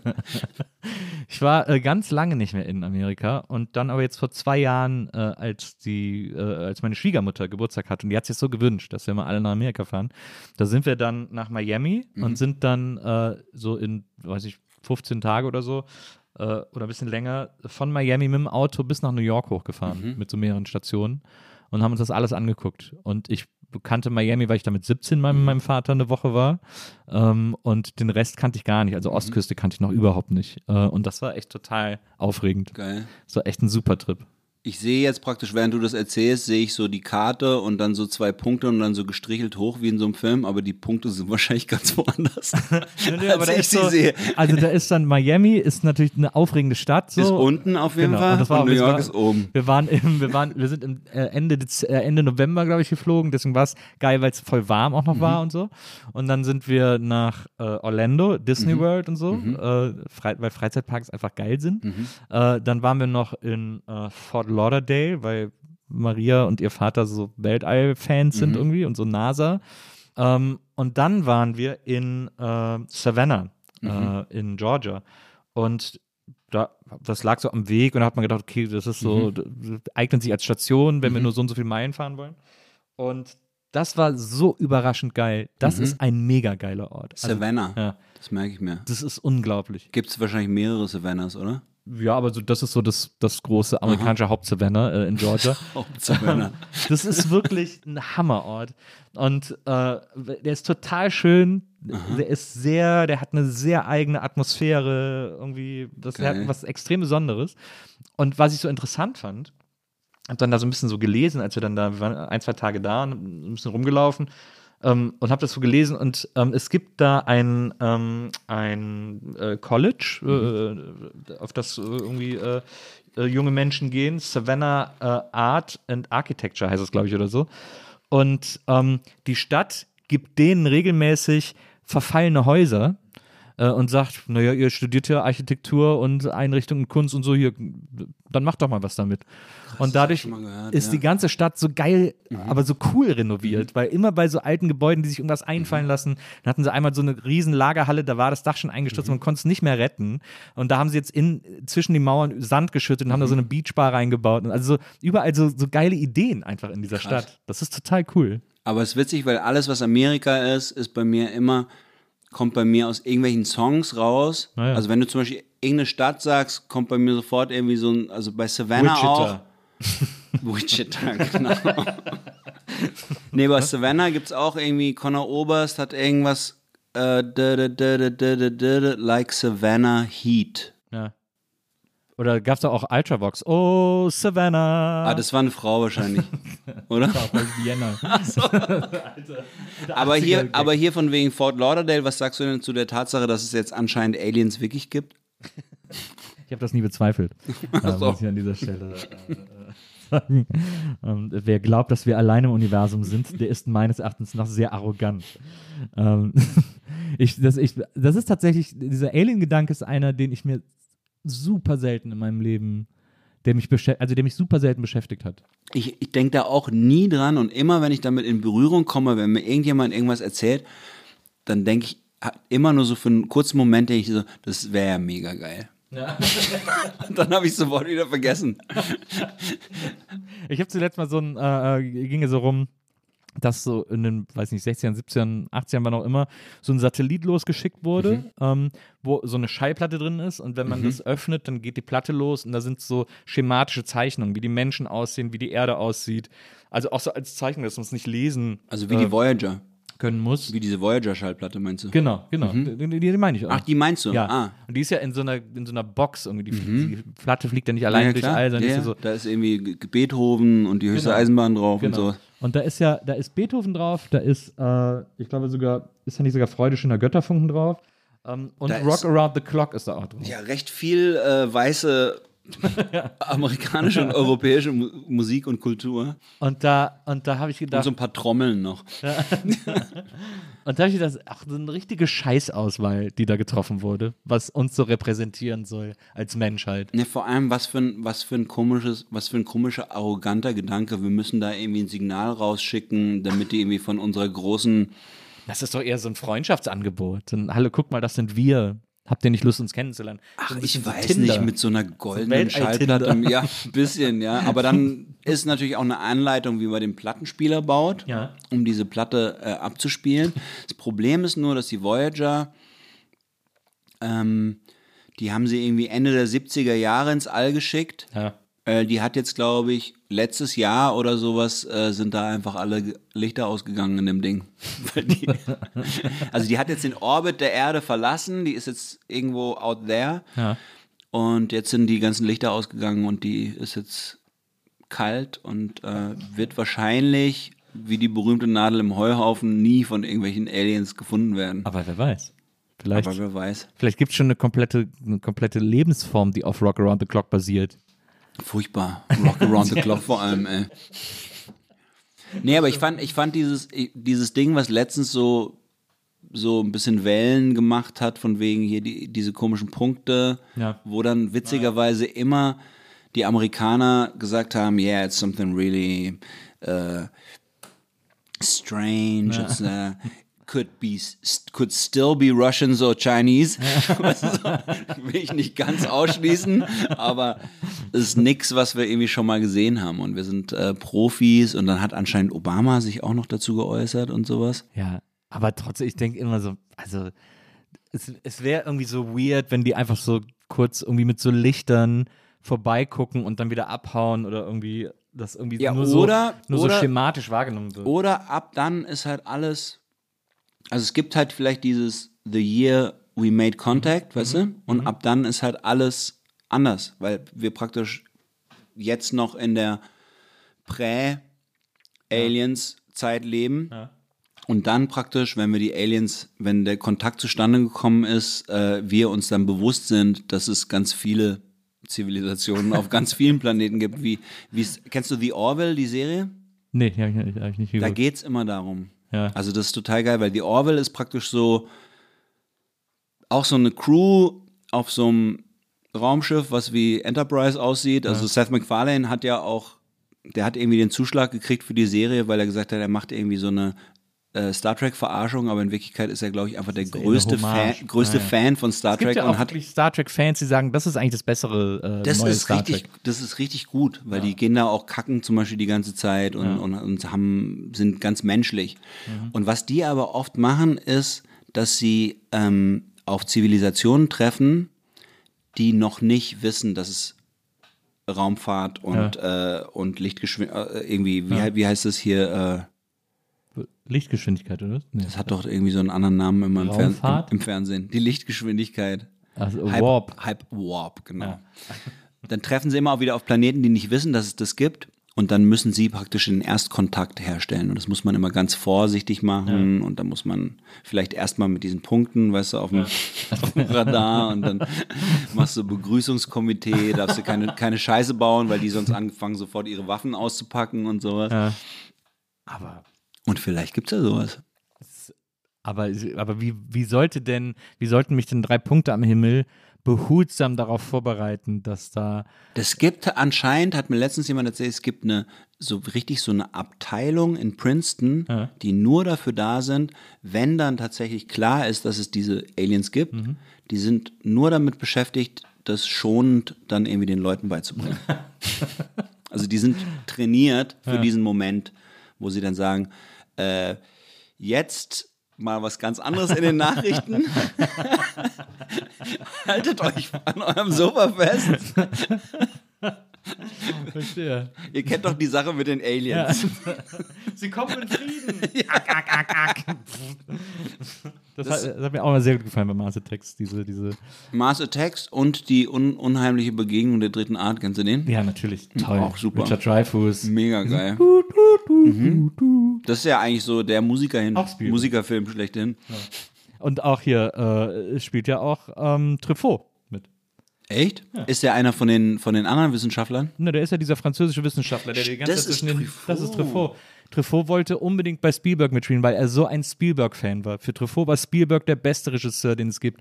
und das, ja, und äh, Hitchcock, klar, Mhm. das tolle Buch. Und äh, war aber auch ein riesen Spielberg-Fan und wollte unbedingt mal mit Spielberg arbeiten. Das passt total gut. Das ist geil, das Buch. Vor allem so geil, so geil, wie Hitchcock immer, Truffaut kommt immer an und sagt so, ah, das ist mein Lieblingsfilm, äh, wie haben sie das gemacht und so. Und, und Hitchcock immer, ja, es war irgendwie scheiße. Es war irgendwie, es war irgendwie eine Kackidee, hat die Leute auch überhaupt nicht interessiert. Das finde ich auch super. Ich finde auch, wenn man, ich habe auch immer gesagt, wenn man Film verstehen will, dann ist das das beste Buch, das es dafür Auch gibt. so ein schönes Geschenk irgendwie, oder? Wie Ja. haben sie das gemacht, Mr. Hitchcock? Ja, finde ich auch. Geil. Finde ich auch ein ganz tolles Buch. Was ist dein Lieblingsbuch? Das, außer, außer das Schloss von äh, Kafka? Das Schloss von Kafka ist auf keinen Fall mein Lieblingsbuch. das ist schon zweieinhalb Mal gelesen. Das macht man doch nur mit seinem Lieblingsbuch.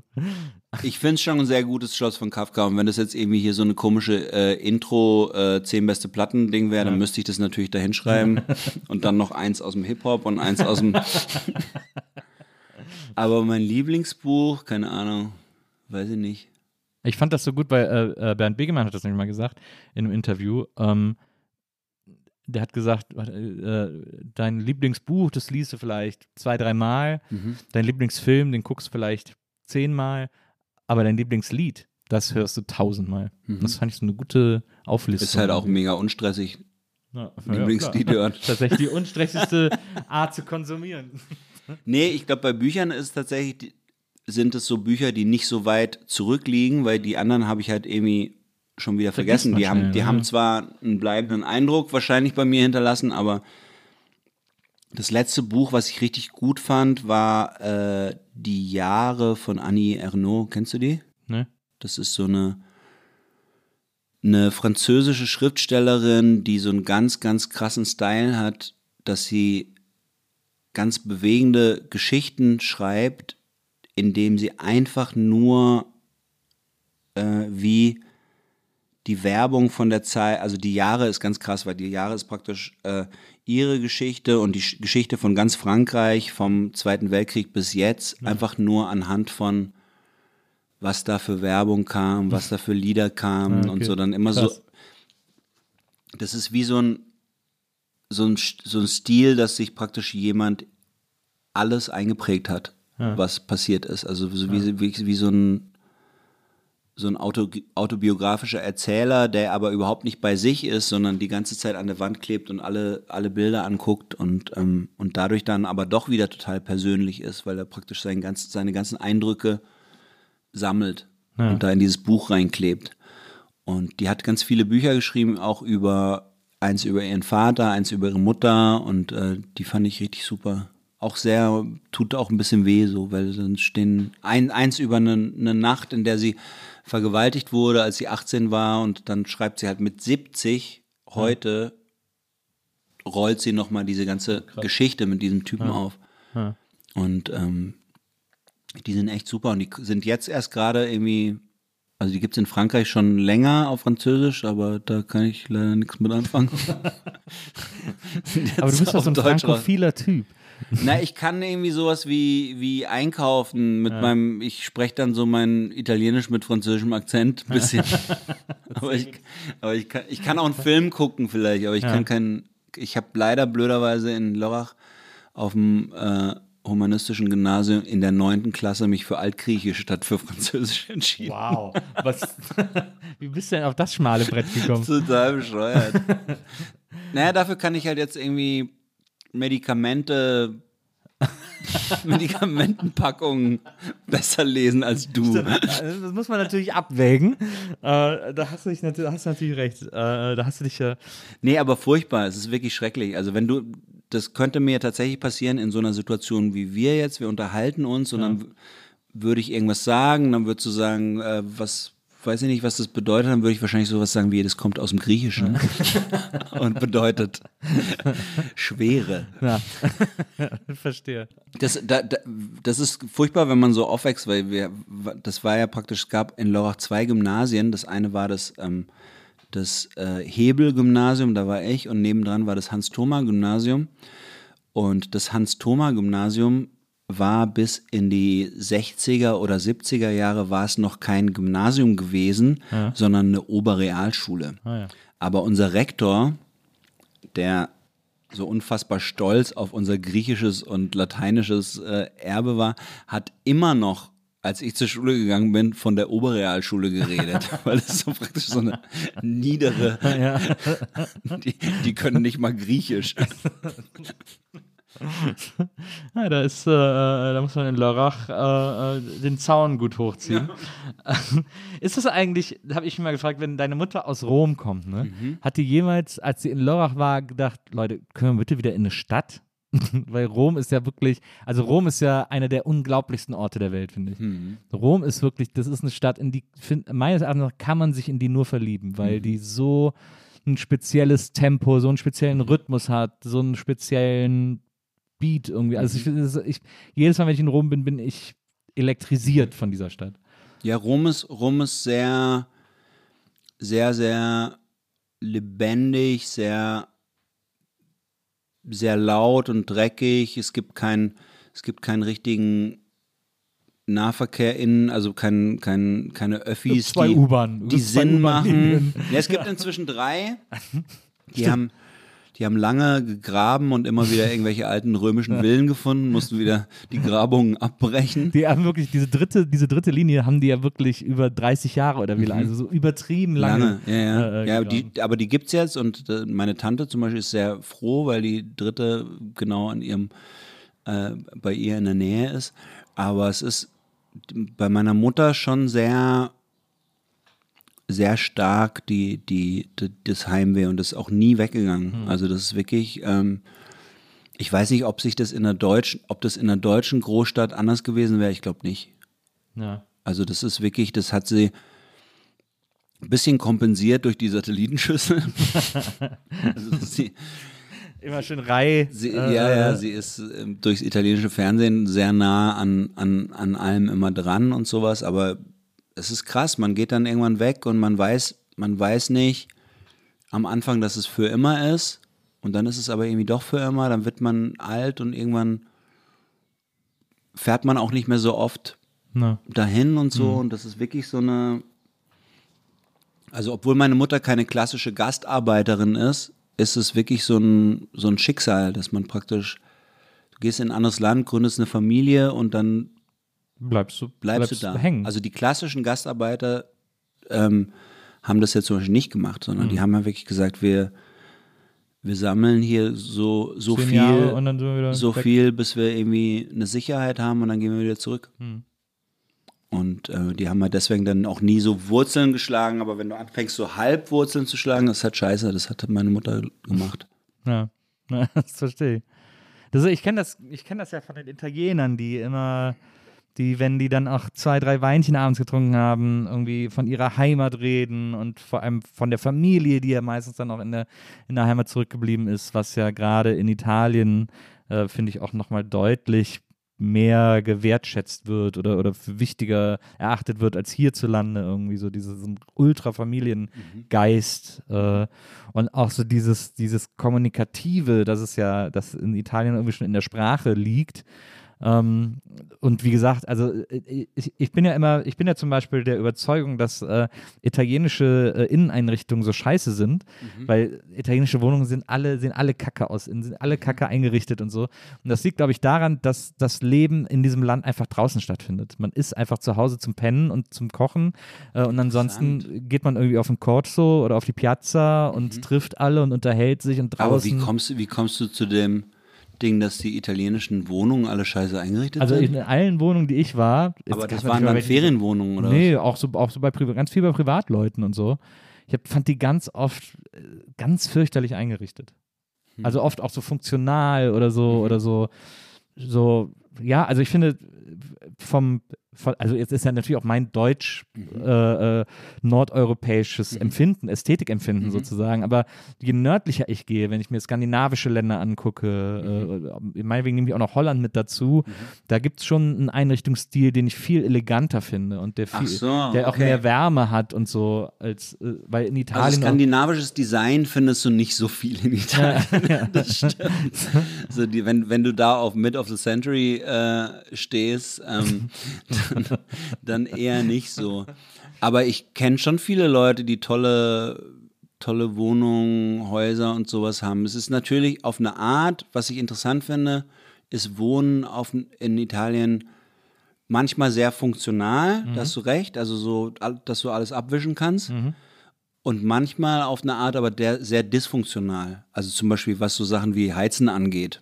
Weil irgendwie gibt es da so eine Art äh, schnell, äh, wie sagt man, Kurzzeitgehirn, also dass praktisch äh, Italiener und Italienerinnen oft vergessen, einfach wenn es Winter wird, dass es sowas letztes Jahr auch schon mal gegeben hat.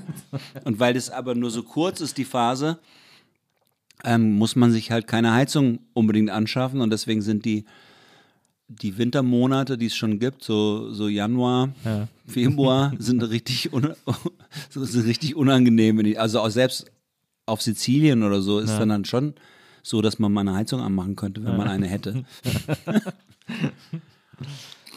ja, das stimmt. Aber es ist halt, aber es ist, also ich meine, ich war auch schon in Wohnungen, die schicker waren oder das halt, wo ich auch gesagt habe, alles okay. Also jetzt, mhm. ich bin jetzt nicht jedes Mal geschockt vor. Aber äh, ich meine, es wurde ja schon oft der Style in, in Italien erfunden, wenn du dir irgendwie äh, 20er Jahre die Futuristen anguckst und ja. so, das war ja schon so auch im Design äh, ganz vorne oder so Sachen wie hier, äh, wie heißt dieser, das ist eigentlich furchtbar. Alessi. Alessi, genau. Ja. Alessi hat auch der ein oder andere so eine Zitruspresse zu Hause von stehen. Oder ich fand die als Kind wahnsinnig toll, die Zitruspresse von Alessi. War, ich fand die als Kind, ich dachte, boah, das ist das coolste Teil, das es gibt. Schon irgendwie, ja. Schon. meine Mutter hatte immer den Tee, den Wasserkessel der wie ja. eine Hexe aussieht. Ja, es, ja. Ist, es hat schon was. Es ist irgendwie wahrscheinlich schon dann irgendwie so modernes Bauhaus oder sowas, weil das praktisch in jedem Laden rumsteht, aber von einem Designer gemacht wurde. Oder Pininfarina zum Beispiel, der die ganzen schönen, äh, die ganzen schönen Autos designt hat, wie auch den 250 GTO von Ferris macht blau. Ja, also ich, äh, natürlich gibt es in Italien auch Weltklasse-Design, äh, DesignerInnen, äh, auch in der Mode. Also das ist ja völlig, steht völlig außer Frage. Aber es, für mich war es wirklich immer frappant, möchte ich sagen, mhm. obwohl ich dieses Wort, glaube ich, einmal alle zehn Jahre benutze, mhm. äh, wie, das, wie das in den Wohnungen, in denen ich war, immer aussah. Dass ich immer gedacht habe, so, alles cool und alles okay und so, aber äh, das, äh, ich weiß, was du meinst. So, so bei, bei uns gibt es zum Glück Ikea. Denk, ich ich, sag, ich freue mich mhm. über Ikea, weil ich habe auch super viel Ikea jetzt zu Hause rumstehen. Und es, und es gibt den Leuten so eine Grundästhetik äh, mhm. mit. Und die ist in Italien nicht. Also es gibt, es gibt so einen Style in Italien, den, der sehr verbreitet ist, den ich auch überhaupt nicht mag, den es auch in Deutschland gibt, der aber, glaube ich, in Deutschland inzwischen schon auf dem Müll gelandet ist, der ja. sogenannte Gelsenkirchener Barock. Barock ja. Den gibt es in Italien ja, auch, diese, diese furchtbaren, hässlichen, schweren, tonnenschweren ja, ist das Möbel. Dann wahrscheinlich Genoveser Barock oder so. Wahrscheinlich, wahrscheinlich, aber das ist irgendwie auch so, das ist, glaube ich, sowas, was irgendwie damals immer zu tun hatte, dass man am liebsten seine ganze Front in der Wohnung voll mit Holz hat, nur mit einer kleinen Aussparung, wo der Fernseher hinkommt. Ja. und, und das gibt es in Italien schon auch ganz viel. Aber ähm, aber klar findet, also ich meine, das, was du zu Anfang gesagt hast, der, das Leben findet auf jeden Fall draußen statt. Ja. Also man ist ganz, ganz viel draußen und, ähm, und vor allem dieses abends nochmal den Kurso runter, das ist, finde ja. ich, finde ich irgendwie eine sehr schöne, eine sehr schöne Sache, weil es dann halt auch immer noch total angenehm ist, fast zu jeder Jahreszeit und weil da draußen kann man auch einen guten, noch, einen guten, noch eine Kugel Eis essen. Und ich weiß noch, als Kind war das irgendwie für mich immer total spannend, weil wenn wir zum Beispiel im Urlaub waren in Italien und ich hatte da so meine, wir waren so in der Nähe von Venedig im Urlaub und ich hatte da so meine Freunde, die keine Deutschen waren, sondern Venezianer, die da auch immer hin sind. Und für mich war es ja so zum Beispiel, dass man dann nicht nochmal abends duschen musste und sich was anderes anziehen musste, sondern ich bin dann halt irgendwie mit meinen kurzen Hosen und mit meinem T-Shirt und meinen Sandalen auch dann den Kurs runtergelaufen und die Jungs haben dann gesagt, ey, sorry, aber du kannst, so kannst du nicht mit uns. Die haben, die haben halt geduscht, haben sich dann ihre Jeans und ihre Hemden und haben sich dann mit Die Gel irgendwie gemacht, ja. geschniegelt und äh, und haben dann halt irgendwie oder ihre Benetton-Polos oder was weiß ich und dann dann ging das. Man, man macht sich dann schick, um, um abends nochmal auf die Piste zu gehen. Ja, absolut. Wenn es auch nur heißt, einmal Straße runter und wieder hoch.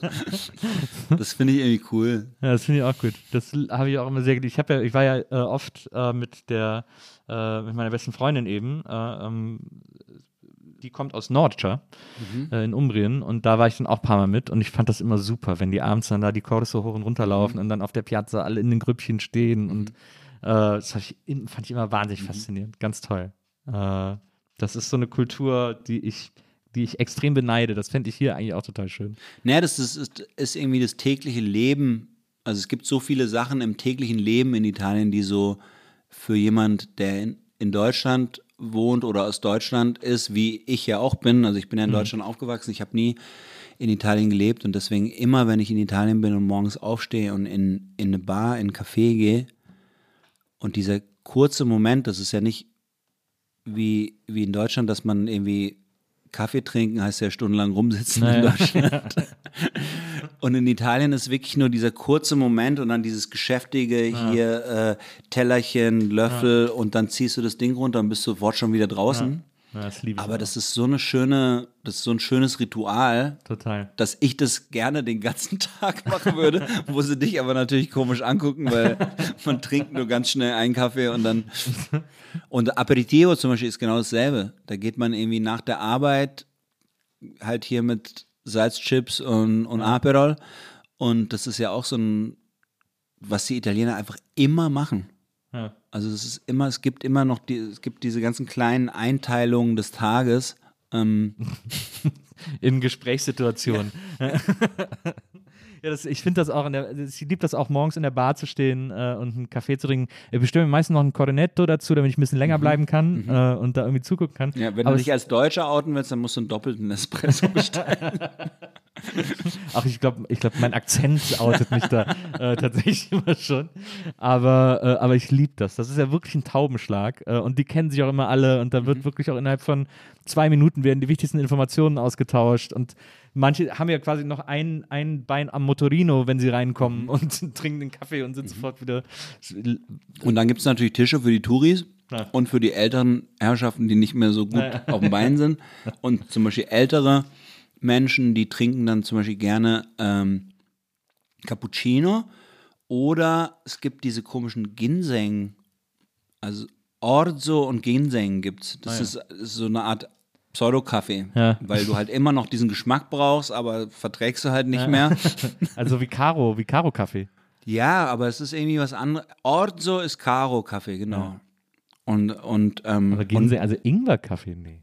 ja, es ist irgendwie, ich habe es noch nie getrunken, weil ich trinke lieber Kaffee. so aber es gibt, dafür gibt es dann noch mal so ein extra Maschinchen, was neben dran steht. Ja. Also muss ich Ja, mal aber Orzo probieren. sagt mir auch, was habe ich auch schon mal gesehen. Orzo ist tatsächlich ha Hafer-Kaffee, also Ja, ja. Äh, wie heißt es bei uns? Caro-Kaffee. Aber Karo-Kaffee ist was?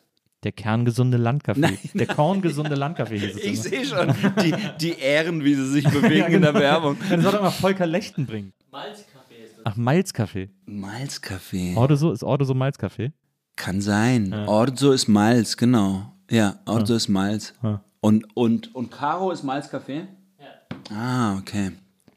Da, da, da, da, hat doch immer da, da, da, da, da, da. Dieses Lied hat er irgendwie gesungen. Stimmt. Nein, das mag ich. Krass, das war mir total verschüttet. Ich habe hab leider nur den Text von dem Zitronen, von dem goldenen Zitronenversion mit ganz doll Schnaps im Kopf. ah, stimmt, krass, aber das, it's all coming back. Ja, ich mag Bier und zwar sehr viel Aquavit und Bilgen Sprit. Und danach kam dann die Werbung von, äh, von Mesmer-Tee. Kennst du die auch noch? Oh ja, oh stimmt, Mesmertee. Mesmer-Tee, was. Da gibt es ja auch das berühmte Lied, wovon das ein Cover ist, äh, hier Dust in the Wind. Ja. Und ich dachte aber halt wirklich jahrelang, dass das Mesmer-Tee ist. Das ist irgendwie äh, Mesmer-Tee. Bau mich wieder auf, wenn mir die Luft ausgeht. Das, fand, das, das war für mich so ein Highlight am Abend, wenn diese wunderschöne Mesmer-Melodie kam. Wie, so ein bisschen wie Danke heißt Merci, das fand ich auch so schön, dieses, das stimmt. dieses, dieses schöne romantische Lied. Ja, Das war auch schön.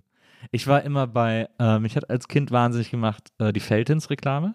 Oh ja. Frisches Feldins, die hat ja auch immer aufgehört mit Frisches Feldins, hat er immer am Schluss gesagt. Und ich habe als Kind nicht diesen Eigennamen nicht gecheckt, weil ich habe es ja nur gehört und er hat immer gesagt Frisches Feldins. Und dann war ich immer so, ja, in was fällt es denn? ich habe das wirklich nicht kapiert. Das hat mich wahnsinnig gemacht, bis mir das endlich mal jemand erklärt hat. Also ich habe es dann immer noch nicht verstanden. Ich habe jedes Mal bei dieser Werbung, ja, wo, was, wo fällt es denn rein? Was ist denn?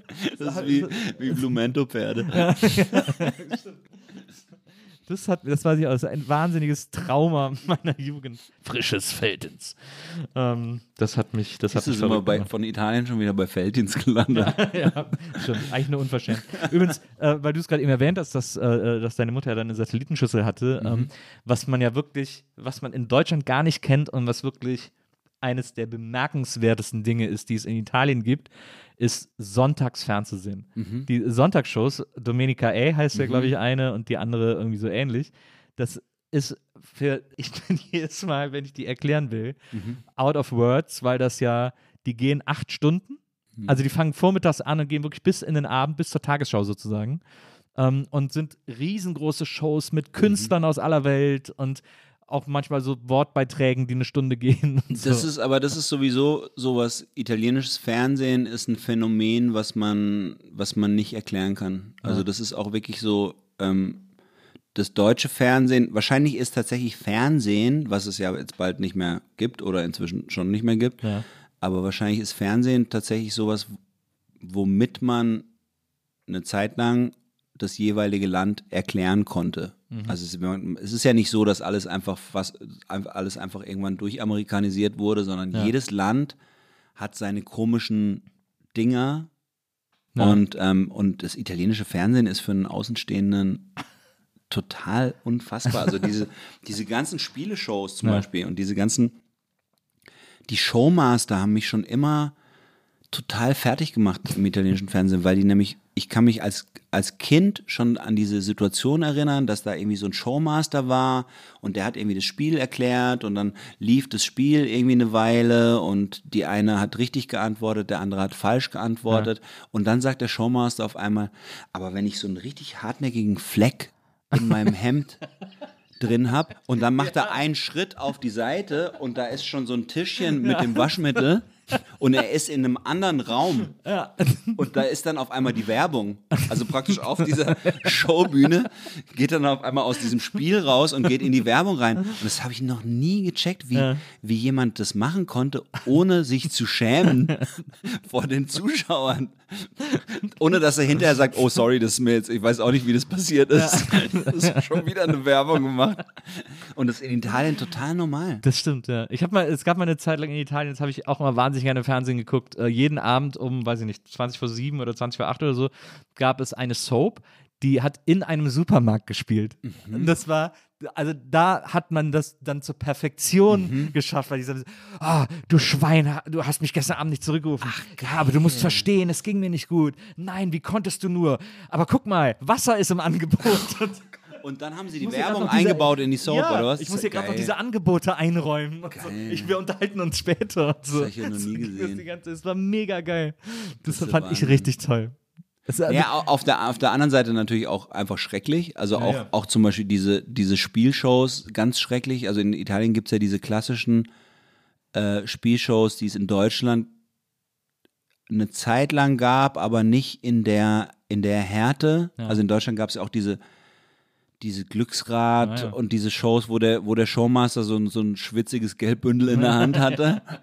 Aber in Italien ist es nochmal was anderes. In Italien hast du dann praktisch hier die Tür oder die Tür oder der Koffer oder der Koffer. Und dann wird es halt so durchexerziert ja, ja. und dann bist du praktisch schon in, der, in den letzten zwei Minuten von dieser Show und dann sagt der Showmaster nochmal, und hier haben wir übrigens Giorgio. Giorgio hat eine Hypothek auf seinem Haus, äh, seine Frau ist todkrank, hat irgendwie furchtbare Schulden. Giorgio wir sind alle voll bei dir. Äh, welchen Koffer Ja. nimmst du? Und dann zeigt halt Giorgio auf den Koffer mit 0 Euro drin. und, Euro. und dann läuft aber schon der Abspann und sagt, ja, es tut mir leid, Giorgio, nächste Woche heißt es wieder. Und das ist wirklich so wie in so einem ganz furchtbaren Sketch, wo dann irgendwie die Verlierer in der Hölle brennen müssen oder so. Die brauchen immer, ich finde, im, Ital im italienischen Fernsehen brauchen sie immer die, die brauchen immer die Story, die brauchen immer die Erzählung. Dieses, diese Koffershow, es gab es ja hier auch, das war Deal or No Deal äh, im, im deutschen Fernsehen. Ja, aber, aber irgendwie, es irgendwie immer nur so um weil, die Koffer ging. Ja, aber weil die, ich glaube, in Deutschland diese Brot- und Spiele-Mentalität nicht so krass ausgeprägt Ja, ja. ist wie in Italien. Ja, in Italien ist das ja so, ich habe die da auch immer so super gerne geguckt, die Koffershow, weil da ist es ja dann nicht nur, ist ja keine einfache Studio-Situation, sondern das Studio ist ja so aufgemacht wie so eine Mühle mit so, mit so Mühlsteinen und so und wie, wie so eine altbäuerliche. Und dann hat man, äh, wenn man, wenn man Kandidat ist, äh, äh, kann man auch, äh, man kann den Mathematiker fragen, was er meint, welchen Koffer man nehmen soll. Ist dann so ein Typ in einem Polunder und einer Brille, deswegen ist er der Mathematiker. Also, man kann aber auch die alte Frau fragen, die so die Altersweisheit Das hat. ist Oder man kann geil, noch eine stimmt. Wahrsagerin fragen und so. Das ist so krass, was da Das für ist ein geil. Das Storytelling ist, das ist wie, wie in Frankreich, wo immer so ein Philosoph noch in der Fernsehsendung sitzt.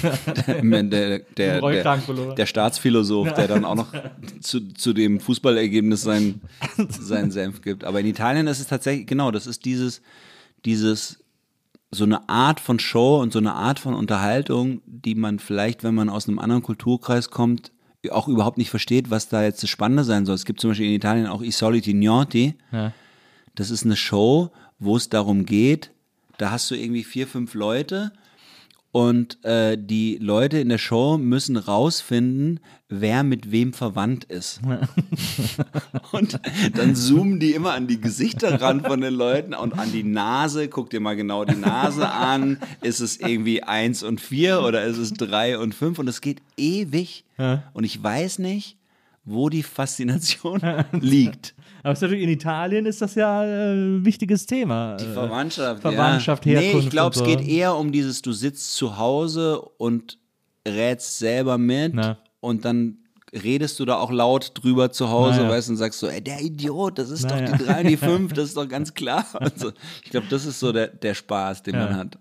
Es ist aber, man muss auch sagen, dass äh, Fernsehen in Italien ein extremes Nebenbei-Medium ist. Also das läuft einfach auch den ganzen Tag. In der Küche steht auch oft einer äh, beim Kartoffelschälen und so. Der, der läuft halt einfach. Also äh, ist jetzt auch nicht immer, jede Sendung wird jetzt nicht immer zielgerichtet geguckt, weil man jetzt diese eine Sendung sehen will oder so. Es gibt da so eine geile Geschichte. Es gibt, ähm, es gibt einen Film, äh, der handelt davon, dass ähm, ein, ein Typ aus dem Norden mit dem geilen Namen Cazzaniga äh, zieht in einen Wohnblock nach Neapel. Ein Mailänder zieht in einen Wohnblock nach Neapel und die haben, die erleben halt den krassesten Kulturschock So willkommen bei den Sties, aber auch ja, genau. Ja. Und dann gibt's äh, äh, Così parlò Bella Vista ist der Film.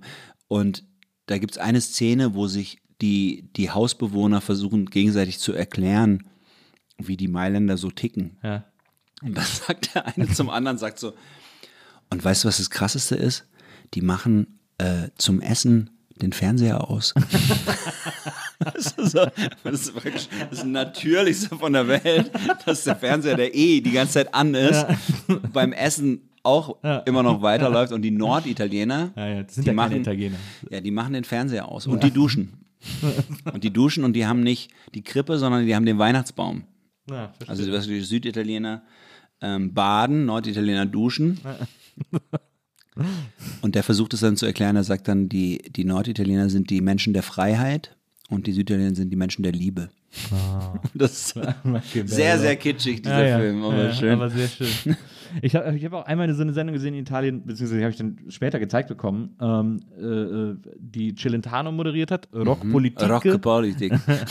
Und da hatte er dann, das war so eine Sendung, die hat er, glaube ich, einmal im Jahr gemacht oder so. Die hat dann auch wirklich jeder geguckt. Also, die haben auch aktiv geguckt.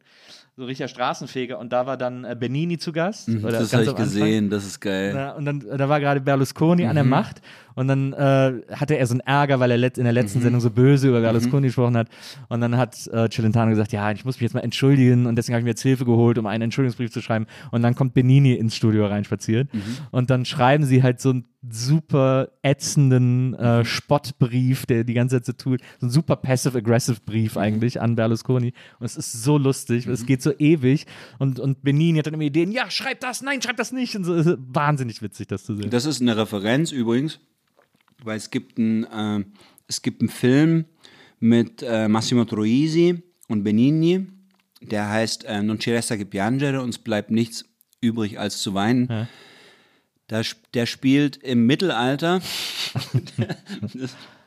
der, du sprichst Italienisch, oder? Ein bisschen, ne? Das ist einer der geilsten Filme, die ich, die ich kenne. Wirklich, der ist wirklich so toll. Da geht es darum, dass das sind zwei Freunde und die landen durch ein Missgeschick äh, im Mittelalter und wollen dann natürlich wieder raus, aber äh, werden dann so verstrickt in alle möglichen Abhängigkeiten. Ja. Und da gibt es zum Beispiel so eine alte Frau, äh, die will irgendwas, die braucht irgendwas und dann müssen sie einen Brief an Savonarola schreiben weil sie irgendwas für die alte Frau wollen oder Okay, so. Das ist auch ja. schon länger, dass ich es gesehen habe. Und dann fangen sie halt diesen Brief hunderttausend Mal an. Sagen, Caro Savonarola, äh, wir schreiben äh, auf den Knien, nein, im Sand vor dir, vor deinen Füßen und so. Und, und das ist, das spielen die praktisch, das spielt, spielen Benigni und, und, ähm, Celentano. und Celentano spielen das nach Ja, in, diesem, in diesem Entschuldigungsbrief an, an Berlusconi. Das ist dann halt praktisch so, ein, so eine Referenz, die halt jeder checkt in Italien, weil, weil jeder diesen Film kennt. Halt. Ja, Das okay. ist wirklich so, dass auch der meist zitierte, glaube ich. Ja. Also es gibt praktisch, Fantozzi gibt's aus den 70ern so eine Filmreihe über so einen, über so einen Angestellten, der so furchtbar viel Pech hat. das kann man sich aber nicht angucken, das ist wirklich schrecklich. Und dann gibt's eben diesen, diesen, den findest du auch auf YouTube in, in ganzer Länge, aber halt nicht mit Untertiteln Na, oder sowas. gucken. Und da gibt's die geile Szene, wo Benigni, die haben natürlich dann alle so diese geilen Mittelalter-Strumpfhosen an. Benigni lernt dann äh, Stefania Sandrelli, eine wunderschöne äh, Frau kennen. Und, äh, nee, Troisi ist es. Und dann sagt er, ähm, der verliebt sich dann furchtbar in diese Frau im Mittelalter und dann hat er so eine kleine äh, Mittelalter, wie heißen Laute? die? Laute Ja. und sagt dann so, äh, ich habe mir, ich habe ein Lied für dich geschrieben. Dann sagt er so, Yesterday.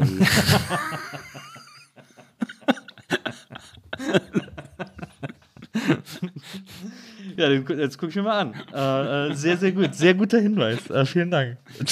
Benini ist ja eh geil. Ist ja wirklich ein Nationalheiligtum in Italien und der ist ja einfach äh, Der wahnsinnig Wahnsinn, toll. der Wahnsinn. Der hat so eine unfassbare Kraft. Na. Also so dieses, dieses ungebändigte, wahrscheinlich irgendwie ADHS oder irgendwas. Aber das ist echt sehr, sehr faszinierend. Der hat auch ganz viele Sachen gemacht in Italien. Der hat zum Beispiel Dante, ähm, hier das, ähm, Göttliche Komödie. die göttliche Komödie, hat so Abende gemacht. Das ist auch total dankbar, weil ich meine, niemand hat Bock, das jetzt irgendwie unbedingt richtig zu lesen Naja. im Original. Der hat so Abende gemacht, wo er die praktisch wie so frei auswendig rezitiert und mit seinen komischen Benini-Worten Ja. erklärt hat. Ja. Und ähm, ich suche ja immer dadurch, dass ich eigentlich mehr, viel, viel, viel mehr Kartoffel bin als, als Italiener, suche ich ja immer so meine, meine äh, Vergleiche. Also zum Beispiel Celenta, Celentano, so als Persönlichkeit wäre in Deutschland so jemand wie Udo Lindenberg, so jemand, wo man nie weiß, ob er der coolste Typ ist oder der größte Idiot ist. Also wo man immer so am Überlegen ist. Und Benini wäre vielleicht Otto Walkes, wobei ich Otto Walkes nicht so mega lustig finde. Aber der hat auch diese krasse Energie. Früher war, der schon, früher war der schon super witzig Ja. und, und hatte tatsächlich so eine Energie. Und hat ja auch die Witze von den besten Leuten geschrieben, also so Gernhardt und so, die haben ihm ja damals die Gags geschrieben. So Echt? Robert Gerne, die ganze Frankfurter Schule, so, die haben Echt? seine ganzen frühen Programme alle geschrieben, ja, ja. Ähm, Der hat auf jeden Fall was, was eine Parallele ist, ist, ist eine sehr körperliche Comedy. Also dieses, diese Dinger, wo, äh, wo Otto Walkes Genghis Khan dirigiert oder sowas. oder Mr. Bean halt, also Ron Atkinson, das ist auch so. Ja. Auch so Körpercomedy. Na, naja, das stimmt. Also äh, äh, die Energie von Benini ist tatsächlich Mhm. äh, äh, äh, extrem. Ist denn, ähm, hast du, wenn du früher, wenn du als äh, Jugendlicher in Italien im Urlaub warst im Sommer, hast du dann auch immer ähm, äh, Giovanottis Fernsehsendung geguckt? Der hatte da halt so eine geile Musikshow, äh, wo er immer am Anfang Uno, due, tre, Giovanotti, ma quella festa. Ich weiß, ja, ja, das hieß irgendwie, hieß es irgendwie Estate irgendwas. Ja, genau, wie so ist. Giovanotti ist natürlich immer äh, Teil vom, von jedem Urlaub gewesen und ist es tatsächlich aber immer noch. Das ist krass, ist ja, wenn du nach Italien gehst, also Giovanotti scheint ja so ein Typ zu sein, der auch, wenn er sich jetzt irgendwie woanders hin entwickelt hat und eigentlich so, eigentlich schon das ganze Spektrum von äh, Songwriter, Punk, äh, Rapper, absolut. Chansonnier, alles abgegrast hat, trotzdem denkt er jeden Sommer, ah, ich muss jetzt noch einen Sommerhit raushauen. Na. Und das ist, also du kannst praktisch die Uhr danach stellen. Wenn du nach Italien gehst und machst im Sommer das Radio an, kommt sicher ein Giovanotti-Song, der aber neu ist, Ja. den er jetzt gerade, die neue, der neue Sommerhit von Giovanotti. Das finde ich schon mega faszinierend und ich muss auch tatsächlich sagen, dass ich ein totaler Fan bin und mir bei Giovanotti kein Pendant einfällt. Ja. Also in keinem Land tatsächlich. Ich kenne niemanden, der so wie Giovanotti ist. Ja. Also ich würde, also diese Art von, dieses zwischen, zwischen Popmusik, Rap, Rock, irgendwas, finde ich nur vielleicht bei Mac Miller oder sowas. Also das ist, Selbst da das äh, kann man, glaube ich, gar nicht vergleichen. Weil Giovanotti so. aber Mac Miller war auch so wahnsinnig musikalisch Ja. und, und, und Aber Giovanotti ist so ein, der ist ja so ein Komplettpaket. Der ist ja auch so ein riesen Entertainer und der ist, der ist einfach auch schon so lange dabei. das ist Also, unfassbar. Ich habe den ja in Lörrach am Stimmenfestival gesehen, 1996. ja. Das war ja dann zur Serenata Rap-Zeit. Genau, das war die Zeit, wo er in Deutschland richtig heiß war, kurz vorm Durchbruch, aber dann noch mal links von Jazzkantine überholt wurde. aber ich glaube, der hat nie wieder so einen Erfolg gehabt in Nee, Deutschland stimmt. Ja, nee, nee, tatsächlich. das stimmt. Ja, das stimmt. Aber was ich bei ihm so cool finde, er macht ja auch regelmäßig, tritt er ja irgendwie so in New York auf, äh, im Madison Square Garden und spielt dann auch so Funk-Classics und so Ja, äh, ja. für die ganze Italo-Community in New York und so. Finde ich total geil. Ich war auch, nee, ich nicht, me- meine beste Freundin, als die das letzte Mal in New York war, war gerade sein Konzert da. Echt Und ich habe zu ihr gesagt, geh da hin, Giovanotti, dein Giovanotti spielt in New York und du bist da, das, das musst du doch sehen. Und sie war so, oh Gott, ja, ich will da unbedingt hin. Und äh, ihr Freund, mit dem sie da war, der hatte da keinen Bock drauf. Und das war, Ach, da ich echt das ist Aber das Chance, ist ja dass krass, du dass der in- Madison Square Garden spielen kann, weil wahrscheinlich in New York auch mehr Italiener wohnen als Absolut. irgendwie sonst wo. Ja, absolut. Das war ja noch bis, ich habe irgendwann hab ich gelesen, ich glaube noch bis in die 90er musste jeder Flug, der nach New York ging, über Palermo gehen. Was? Wirklich wahr. Muss, es gab nur Direktflüge ab Palermo. Aber das ist, das, ist, das ist ein interessantes Phänomen. Das gibt es tatsächlich auch äh, in Deutschland. Ich habe das irgendwie vor ein paar Jahren, war ich mal auf einem Konzert von Bruno Risas. Weiß nicht, kennst du den? Ne? Sehr cooler italienischer Songwriter, ähm, der so ein bisschen so auch diese alte Schule musikalisch so ein bisschen feiert. Also so dieses, dieses äh, Dalla und, und ähm, und äh, der hat gespielt im Roten Salon in Berlin. Und das war irgendwie witzig, weil ich war da und es waren einfach nur Italiener da. Also in Berlin sind ja sehr, sehr viele Italiener, die alle mit den größten Plänen irgendwie hier ankommen und dann in der Gastronomie irgendwann landen. Und dann standen wir da und es ging ewig, bis dieses Konzert losging. Und dann kam irgendwann Bruno Risas und hat, ist auf die Bühne, ist ans Mikro und hat einfach angefangen, in Italienisch zu erzählen, ja, war scheiße hier, Kackautobahn in Deutschland und so. Und er hat keine Sekunde überlegt, soll ich vielleicht irgendwie auf Englisch anfangen oder sowas, weil ich bin ja hier in Berlin, in Deutschland, sondern er wusste halt genau, hier sind einfach alle Italiener, das könnte auch irgendeine qualsiasi, sagt man auf Italienisch, Stadt sein in Italien, wo ich hier spiele. Deswegen, warum soll ich jetzt mit einer anderen Sprache anfangen? Ja. Das, das fand ich krass irgendwie. Und das ist wahrscheinlich Giovanotti in New York genauso. Der fängt dann nicht an und sagt, ah, yeah, I'm very glad to be. Wie Benini in äh, Down by Law. das ist, Was äh, up to you too? fand ich auch immer schön bei, äh, bei ähm, äh, reine Nervensache, hieß der auf Deutsch, wo dann Billy Crystal so tun muss, als wäre er dieser Mafiosi und dann da zu dieser Versammlung kommt und die kommt zu ihm und sagt, ah, ma kiss, äh, was sagen sie, äh, kiss da facendo und er dann so, ja, küss dein Verstand. Das erinnere ich mich gar nicht mehr. Ich glaube, ich hatte den auch gesehen. Das ist doch der, wo Robert De Niro irgendwie den, den Alt. wo so, Psychiat so psychiatrische Probleme hat. Und, Aber ist es nicht da, wo er die, die, die, die Gebrauchtautos verkauft und äh, den, die Größe des Kofferraums erklärt, anhand wie viele Leichen da reinpassen? Achso, ja.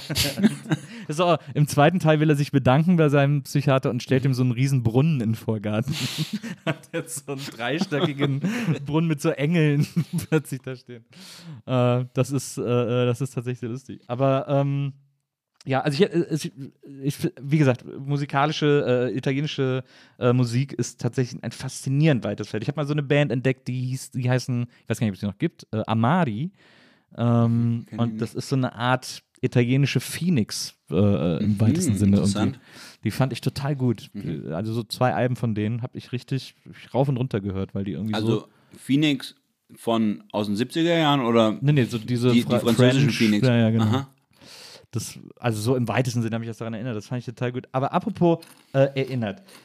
Ähm, um auch noch mal über dich zu sprechen. Wir reden jetzt die ganze Zeit über Italien ähm, äh, und über italienische äh, Kultur.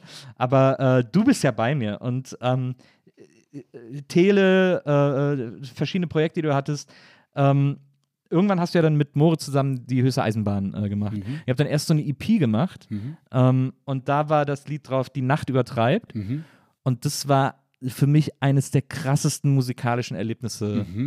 Äh, Also, wenn ich daran, es, gab so drei, vier Situationen in meinem Leben, wo ich ein Lied gehört habe, das mich so kalt erwischt hat, dass ich es danach einfach fünf Stunden lang im Dauerloop gehört habe und gedacht habe, ich komme nie mehr aus dem Gefühl dieses Songs raus und will es auch nicht. Und äh, da war die Nacht übertreibt einer von. Ich, ich habe das, ich habe, ich habe mich auf so unfassbar äh, vielen Ebenen, von denen ich nicht mal gedacht habe, dass ich sie alle hätte verstanden gefühlt.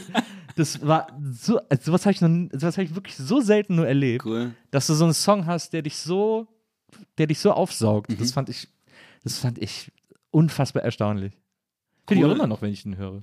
Ich, ich mag den auch sehr gerne. Und ich habe auch, ähm, also Moritz hat den ja geschrieben und ich weiß noch, als er mir den vorgespielt hat, habe ich genau dieses, dieses, äh, diese verschiedenen Ebenen, die ja irgendwie im Lied drin Sind ja auch so angelegt quasi. Ja, so ein ja. Zug und ein Zug, weißt du, das ist irgendwie so, da geht es ganz viel um, um Mehrdeutigkeiten und um eben die Nacht übertreibt. Das ist halt dieses, du siehst alles viel größer, schreist viel lauter, liebst viel intensiver und dann ist es irgendwie so ein, und am Ende kommt dieser komische, lakonische Kommentar von wegen, ja, ja, die Nacht übertreibt. Ja, Das, genau. das, das ist alles gar nicht so, so glamourös. Das, also das, und das war wirklich, also als ich das gehört habe, habe ich gedacht, wow, es gibt endlich wieder eine, eine deutschsprachige Band, die mir etwas bedeuten kann. Also so, weil ähm, ich muss tatsächlich sagen, lustigerweise, das hatte ich ja auch äh, bei dir oder beziehungsweise auf dem äh, Kruki Gang äh, Account zuletzt äh, kommentiert, als du gesagt hast, was sollen wir denn als nächstes Mal für ein Lied machen? Äh, da habe ich ja geschrieben, ich möchte gerne Hamburgo äh, äh, von den Leslie Singers mit, äh, mit euch machen.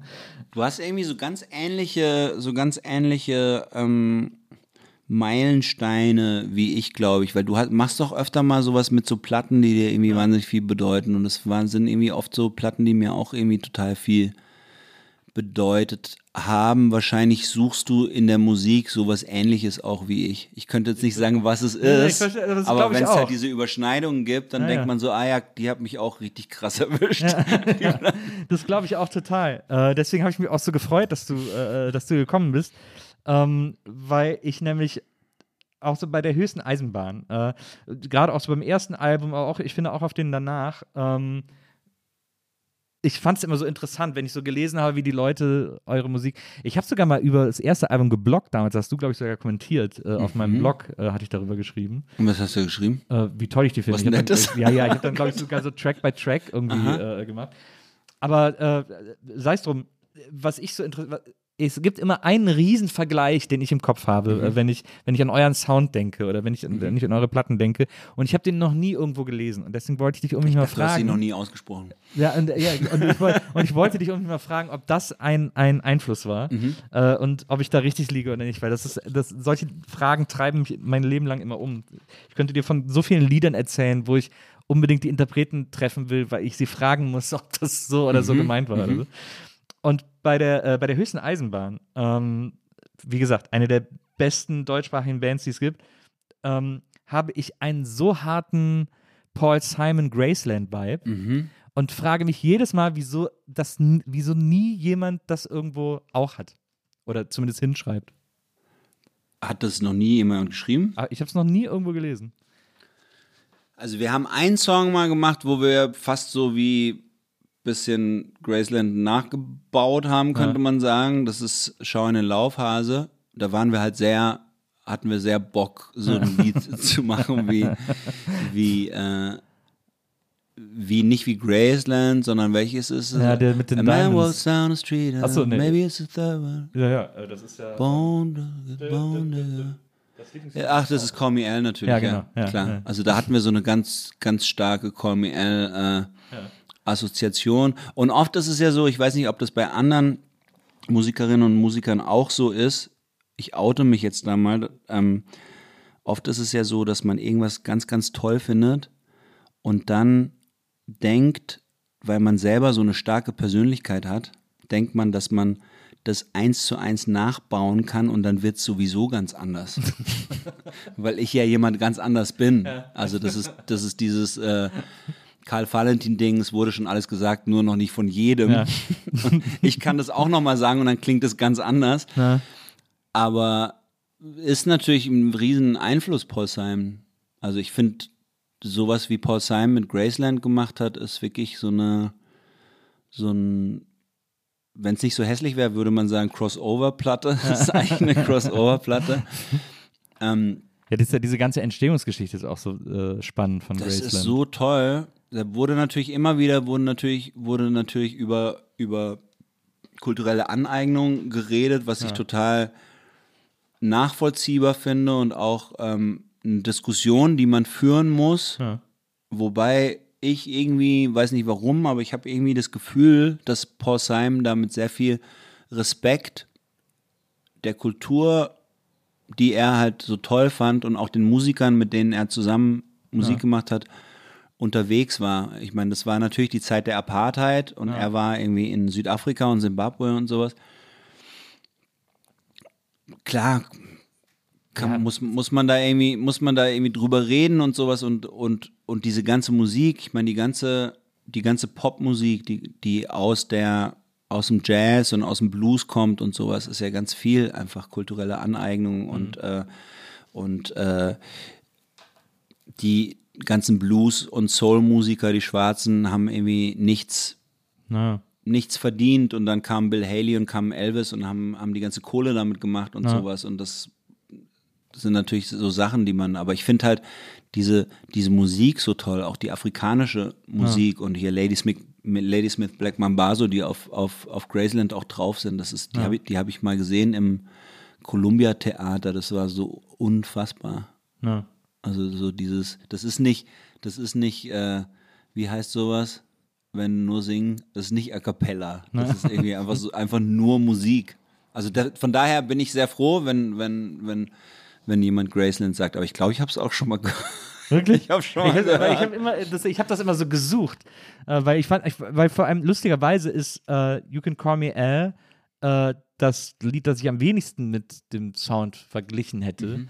Aber so Boy in the Bubble zum Beispiel ist sowas, was ich so vom, von dieser Soundidee und Struktur und diese so seltsamer, seltsamer Bass-Sound, Mhm. der aber auf so eine äh, auf so einer Dur-Leiter irgendwie flippt. Mhm. Das ist auf jeden Fall, das ist auf jeden Fall ein, ein Einfluss, wobei ich aber sagen würde, dass das, was dieses Album ist, was Produktion angeht und was äh, das Musikalische angeht, die Art, wie die Songs gemacht sind, da kann, kann, kann glaube ich, niemand jemals äh, drankommen. Deswegen ist immer, muss man immer sehr vorsichtig sein, so damit rumzuspielen, weil es halt immer nur irgendwie ein, ein Abklatsch. Feuer. das, ist immer nur, das ist immer nur ein blöder Abklatsch. Das ist wie hier äh, Rembrandt die Nachtwache, geil, male ich auch mal.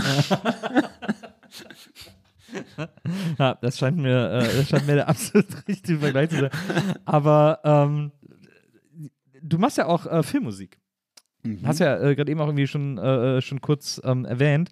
Ähm, und hast ja wirklich schon äh, sehr unterschiedliche Sachen auch, äh, äh, auch gemacht. Etwas, worauf du ja immer wieder angesprochen wirst, ist äh, der, dieser ähm, Tatort äh, von Ralf Husemann war der, glaube ich, äh, Mhm. wo, wo ihr so, so, so Sachsenschlager für geschrieben habt, sozusagen. Das hat mega Spaß gemacht. Das glaube ich. Ich bin immer noch ein bisschen enttäuscht, weil ich hätte auch, äh, also ich hatte das Angebot, äh, eine Leiche zu spielen. Und Hast das nicht wahrgenommen? Nee, ich habe ich hab gesagt, alles klar, ich bin am Start. Ja. Und dann kam aber nie wieder irgendwas. Dann hast du die Leiche aus dem Buch gestrichen. Nee, die Leiche, ich habe den ja dann gesehen, den Film, das hat halt jemand anders Der sah gar gemacht. nicht aus wie du. Ich war da, aber. nee, das war halt ein, ähm, so ein witziger Tatort, wo, ich weiß nicht, bist du Tatortgucker? Ich habe es jetzt in letzter Zeit mal wieder Versucht. Gedacht, ich versuche es mal wieder so irgendwie, und weil ich dieses Faszinosum verstehen will. Und dann habe ich so drei geguckt und fand so den ersten, habe ich gedacht, oh, das ist ja wirklich ganz unterhaltsam so. Und dann beim dritten habe ich gedacht, Leute, wollt ihr mich verarschen? Also, was ist, what is going on? Das ist so, das, nicht. ist so mühsam, wie wir Deutschen uns immer mit so, mit unseren ganzen Sachen rumschlagen müssen. Weil man möchte das ja, man möchte das ja gerne lieben und man möchte ja auch, man findet ja so ein Ritual auch gut, dann dieses 20.15 Uhr am Sonntag, total geil, wenn es einfach, wenn es wenn's nicht, wenn es nicht so furchtbar wäre. Naja, eigentlich ist es ja auch geil, dass man eine sozusagen ein System und eine Kultur hat, in der man äh, am Sonntagabend, äh, quasi am letzten Punkt des Wochenendes, ein treu, einen teuer produzierten Krimi hat. Ist ja eigentlich, die Idee ist super geil. Aber warum produzieren so viele von denen einfach so einen Schrott? Das ist halt. kapier Nee, es funktioniert, es funktioniert halt nicht. Also ich könnte jetzt nicht mal sagen, ob da, ob da irgendwo ein Fehler im System ist oder sowas. Ich weiß nur zum Beispiel, wenn es in Italien, wenn sie es in Italien machen würden, Ja. dann könntest du halt dir sicher sein, dass die, äh, dass die Römer nur die Glotze anmachen würden, wenn der Römer-Tatort kommt. Weil die halt sagen, ey, sorry, aber Die, wie die danach dann, ja, die Venezianer, Venezianer hasse ich eh. Ich meine, sie gucken mir da irgendwie. Und in Deutschland ist es, hat es gar nichts mit Das stimmt. Lokalkolorit oder sowas zu tun und auch nicht mit Lokalpatriotismus. Jetzt nicht so, dass sich die Berliner irgendwie den Berliner Tatort angucken, sondern man mag irgendwie, wenn man cool ist, sagt man natürlich, ja, ich gucke eh nur, wenn überhaupt Polizeiruf. Oder ich sage immer, ich gucke nur Schimanski. Ich gucke nur Schimanski. Wenn man so richtig cool sein will.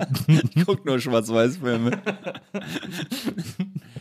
nee, aber das, aber ich fand das ja cool, so einen Witz-Tatort zu machen. Ja. Und ich weiß aber, dass viele richtige, echte Tatort-Gucker da total angepisst sind, wenn ein witziger Tatort kommt. Weil das ist halt einfach eine ernste Sache.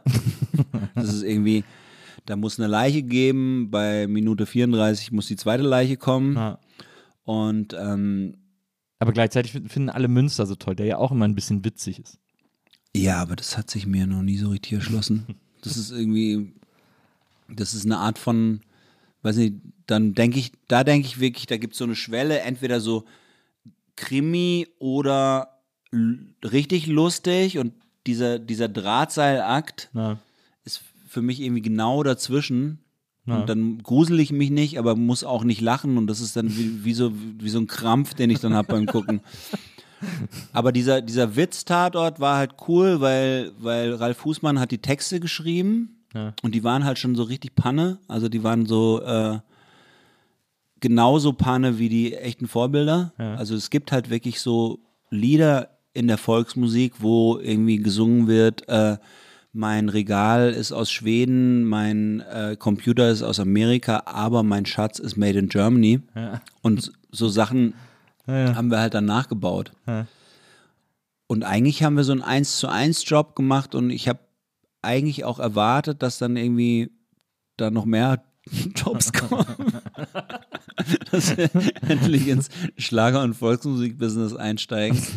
Aber äh, das war ganz im Gegenteil. Also das gab ja richtig äh, Empörung. Also Heino und so Leute haben sich richtig empört über diesen Tatort, da- dass die, dass die Volksmusikszene so in Dreck gezogen wird. Und ich, für mich war das eigentlich, aber ich meine, da siehst du mal, also das ist halt, das ist ja wie Mord in der Rap-Szene oder sowas. Und dann sagen natürlich auch alle, die das irgendwie Fans sind, sagen natürlich auch, das ist totaler Quatsch, wie das abgebildet wird. Aber du, du hast auch mal erzählt, du hättest äh, für, für die Produktion dieser äh, Schlagersongs, Mhm. hättest du so einen geilen Synthi gekauft, auf dem diese ganzen David Guetta Sounds drauf waren. Ja. Nee, Äh, nicht David Guetta. David Guetta ist ja äh, Qualitäts. der, der hat irgendwie so einen, so einen geilen Namen, müsste ich Patrick mal fragen, der heißt irgendwie, weiß ich nicht, wie so ein Staubsauger oder sowas. Ja. Und da sind die ganzen richtig geilen Techno-Volksmusik-Sounds drauf. Also praktisch wie, wie, eine, wie ein Akkordeon, halt nur halt modern. Weißt du? So? Aber weil da ist nämlich, weil ich habe manchmal so, habe ich gedacht, ich will das auch mal versuchen, so einen Schlager zu Mhm. machen. Ne? Und dann setze ich mich so hin an den Rechner und dann mache ich irgendwie so Musikprogramm äh, auf und, und bastel so ein bisschen rum und komme nie auch nur ansatzweise in die Nähe von diesem Sound. Ich denke immer so, es muss ja an den Soundbänken liegen, sozusagen, die mir zur Verfügung stehen oder so. Nö, liegt wahrscheinlich auch daran, dass du denkst, sowas furzt sich irgendwie in fünf Minuten hin. Du musst, das ist schon richtig, nö, das ja. ist schon richtig Ja, ja. gut, handwerklich gut gemachte Musik. Also man kann, man kann sagen, dass es, äh, dass es äh, auf eine Art furchtbar ist und, und auch irgendwie auf so eine ganz fiese Art konservativ und äh, deutsch, aber dass es irgendwie schlecht gemacht ist oder unmusikalisch oder sowas, würde ich nicht sagen. Also das orientiert sich ja auch immer, also gerade Volksmusik orientiert sich ja auch immer an, an volkstümlicher, was weiß ich, ich kenne die ganzen Begriffe nicht, das ist dann irgendwie ein Schulplattler oder ein was weiß ich.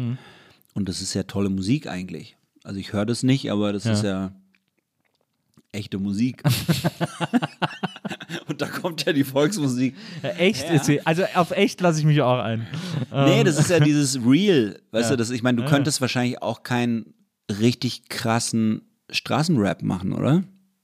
Wenn du dich hinsetzt. Ich habe mal so, ich habe mal so versucht, Battle Rap zu machen, Mhm. so aus, aus eigenem Interesse. Und es hat halb okay funktioniert. Also ich hatte reimemäßig noch nicht, äh, obwohl ich viel Rap höre, überhaupt nicht die Skills, diese so eine, so eine, weil ich quasi eher aus dem Pop-Songwriting komme und da viel Mhm. strukturiertere Strophen gewöhnt bin zu schreiben, als so dieses, als quasi diese, mit dieser Metrik äh, innerhalb der Strophen zu spielen. Das äh, habe ich überhaupt nicht hingekriegt. Aber ich hatte schon das Gefühl, zu verstehen, wie man es produziert. Also da so eine, so eine Idee von zu haben und die so, so. Also das, das ging einigermaßen. Aber so, wenn ich, wenn ich jemals versucht habe, so einen Ballermann-Schlager zu produzieren oder so und da irgendwie auch zwei, drei Tage dran saß, war, hat immer Ich wie glaube, ich totaler glaub, Schrott geklungen. Nee, aber ich glaube, du musst da richtig eintauchen und zwar so krass eintauchen, dass wenn, dass du da auch nicht mehr rauskommst. Du, Mhm. Wenn du dann richtig das weißt und weißt, wie es geht und es auch fühlst, dann kannst du auch nie wieder irgendwelche andere Musik machen.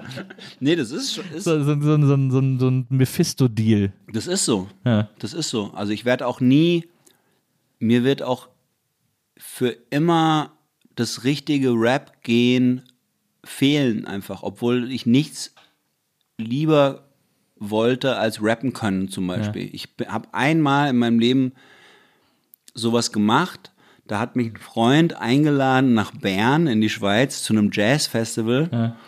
und ähm, weil er nämlich So fangen ja alle guten Rap-Geschichten an. Nee, ich habe da nur so einen nur so einen Raclette-Stand gemacht.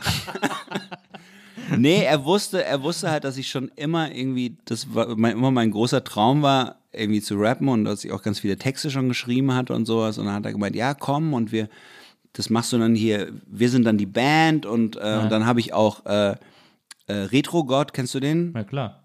Genau. Aus Köln, äh, Retro Genau, wir sind, wir, sind, ne? wir sind da zusammen hingegangen, Reto Gott und ich, und sind da zusammen aufgetreten am selben Abend. Äh, ich hatte irgendwas geschrieben und hatte das den Jungs dann geschickt und die haben das dann arrangiert für ihre Band. Und erstens, das, er, das erste krasse Ding war, dass ich wahrscheinlich hätte üben müssen oder sowas, weil ich kenne ich kenn das nicht, dass, ich, dass man irgendwie sowas, so einen Text üben muss oder so. Und die haben das nämlich auf der Bühne dann irgendwie sowas wie, keine Ahnung, zwei Schläge schneller gespielt und ich konnte halt die Worte überhaupt nicht, ich habe das nicht hingekriegt in der Schnelligkeit, diese Ja. Worte, die ich selber geschrieben hatte. Und ich habe dann einfach irgendwann nur noch so gemacht. Also es war total peinlich. Es, vielleicht war das Mikro nicht laut oder so, das war dann auch vielleicht nicht schlimm und so, das war dann, aber auf jeden Fall war es vom, vom Gefühl, ich habe mich halt richtig scheiße gefühlt. Ja. Und dann das zweite Ding, und deswegen meine ich hier, du musst halt richtig, entweder du bist drin oder bist nicht drin. Du, wenn du drin bist, kommst du nicht mehr raus. Das zweite Ding war, da war noch ein Schweizer Rapper, der ist auch an dem Abend aufgetreten. Und dann haben wir uns dann nach dem Konzert unterhalten und der Schweizer Rapper hat die ganze Zeit nur mit Retro geredet und ich hab, stand immer so dabei, habe immer so versucht, irgendwie mitzureden. Und der hat einfach komplett an mir vorbeigeredet und hat mir damit signalisiert, du kannst hier zwar dabei stehen, aber du kannst nicht mit uns reden, weil du bist, gehörst nicht zu uns dazu. Und dann erinnere ich mich, dass ich irgendwann ähm, irgendwas gesagt habe über Kanye West. Ja. Und dann hat der Schweizer Rapper zu Retrogott gesagt, siehste, Kanye West ist ein gutes Beispiel, hat mich wieder nicht angeguckt, ja, hat nur Retrogott angeguckt, siehste, Kanye West ist ein gutes Beispiel, den kennt sogar der da. so der letzte, Oh der letzte, der letzte. Honk von der Welt, der versucht hier bei uns im, im Sandkasten mitzuspielen. sogar der kennt Kanye West. Oh Mann, ey. Aber ich weiß nicht, warum ich jetzt diese riesen, riesen, Das- riesen Ausflug in dieses peinliche Es tut mir auf jeden Fall wahnsinnig äh, leid. Ding, ja. Bin Mir auch, while, while I'm telling it, tut es mir auch furchtbar leid, schon wieder für mich. Ich, äh, ich würde mir sehr wünschen, dass du ganz bald wiederkommst und wir noch über äh, viele andere Dinge sprechen.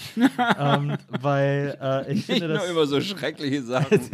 Ich, hast du das Gefühl, wir haben nur über schreckliche Dinge geredet? Willst du Wir haben über- gar nicht, guck mal, über Lucio Dalla geredet. Stimmt. Ich, äh, ich glaube, das Schwierigste, ich glaube, eines der am schwierigsten nachzusingenden Lieder des Universums Ist Dürfte Erotico Caruso. Ach, Caruso. Caruso, Ja. weil man so hoch, weil man so hoch. Ich habe das schon eins, ich mache ja manchmal so Italo-Karaoke auf, auf Insta auch. Mhm. Echt? Was ich- sind, was sind dann deine Lieblingslieder? Ähm, ganz unterschiedlich. Ich habe ich hab äh, fünf, sechs, zehn Lieder irgendwie schon gemacht. Ich bin ja zum Beispiel auch ein, ich bin ja auch ein großer äh, Ricky Poveri-Fan. Ach du Scheiße. Die, Als- als die sind, glaube ich, äh, in Deutschland erfunden worden, oder? Ja, das kann gut sein. ähm, was habe ich noch gesungen? Natürlich äh, Normandy habe ich gesungen. Dann habe ich auch, äh, Umberto Tozzi. Äh, äh, weiß gar nicht, habe ich Totzi gesungen? Bin ich nicht sicher, aber ein Lied, das äh, gerne äh, vergessen wird, obwohl es völlig, zu, also was ein geiler Song ist, ist äh, Sebastas una bella canzone. Oh, das ist schön. Das ist ein wahnsinnig guter Song. Das ist hat auch schön. so geile, viele Parts irgendwie, so Das geile stimmt. Stimmung. Das Der ist stimmt. echt ganz Aber es ist schon alles Pizzeria-Musik, richtig, gell? Sehr Pizzeria-Musik, aber da habe ich ja gar keinen Vertrag mit. Äh, dann habe ich natürlich auch Giovanotti äh, ähm, und zwar, äh, wie heißt es? Ma che successo già da di da di da da da da. Na, na, äh, Come Musica, Come Musica Ja. heißt es. Äh, super schönes Lied. Und ciao Mama, guarda come mi diverto. Ja, das ist auch schön. Und dann, gibt, und dann gibt es ein Lied, das war auch so ein Hit vor ein paar Jahren, glaube ich. Äh, ich. Kann sogar sein, dass der Sanremo gewonnen hat oder so. Ähm, Neck, oder? Nee, oh Gott, das fand ich ganz schlimm. ähm, aber äh, ich weiß auch nicht mehr, wie er hieß, aber das, das äh, Lied heißt L'Universo Trane Noi. Das ist ein ganz wundervoller italienischer das kenn ich Popsong. Der ist echt schön. Und äh, was habe ich noch gesungen? Ähm, Ich habe noch eine geile Neck-Geschichte. Das weiß ich nämlich noch, als, als Neck äh, rauskam und dieser Hit auch in Deutschland Laura- war, Laura Laura c'è. Ja. Und da gibt es diese eine Zeile, wo sich meine Freunde immer lustig gemacht haben, weil sie was ver ver verstanden haben, was. und zwar haben sie verstanden, wer kann das bezahlen. Und das ist, ich weiß nicht mehr genau, was das ursprüngliche, das gibt ja, Laura non c'è, è andata via, Laura non è più cosa mia. Und dann kommt irgendwie, na na na na na da spezzare. Ah, Na, na, na, na, na. Die haben immer so, das ist halt die, auch diese klassische Pizzeria-Situation natürlich. Wer kann das bezahlen? Du musst das bezahlen. aber stimmt, da kommt dann, eigentlich kommt dann dieser geile Rockpart in dem Lied, ne? Se vuoi chiamiamo adesso.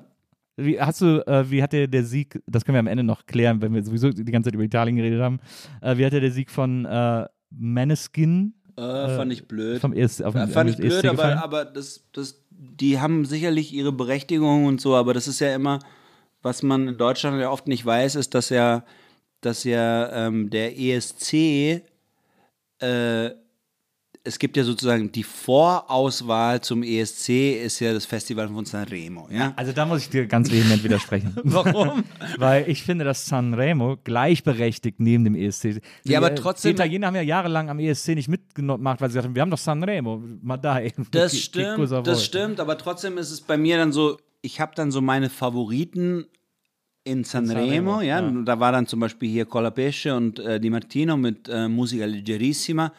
Super Lied, hätte irgendwie der Strandhit äh, auf der ganzen Welt 2021 werden können. Und dann kommen diese blöden Rocker irgendwie um die Ecke und klar gewinnen die das. Und deswegen, weil ich das Weil du die anderen so weil ich, weil ich eben das schon blöd fand, dass sie Sanremo gewonnen haben, fand ich das ja deswegen auch nicht cool, äh, dass sie dann irgendwie den ESC gewonnen haben. Aber ich habe da leider auch überhaupt kein Interesse für den ESC leider. Also wenn ich zufällig vor der Glotze sitze, während das gerade passiert, ist es natürlich die ultra geile Unterhaltung.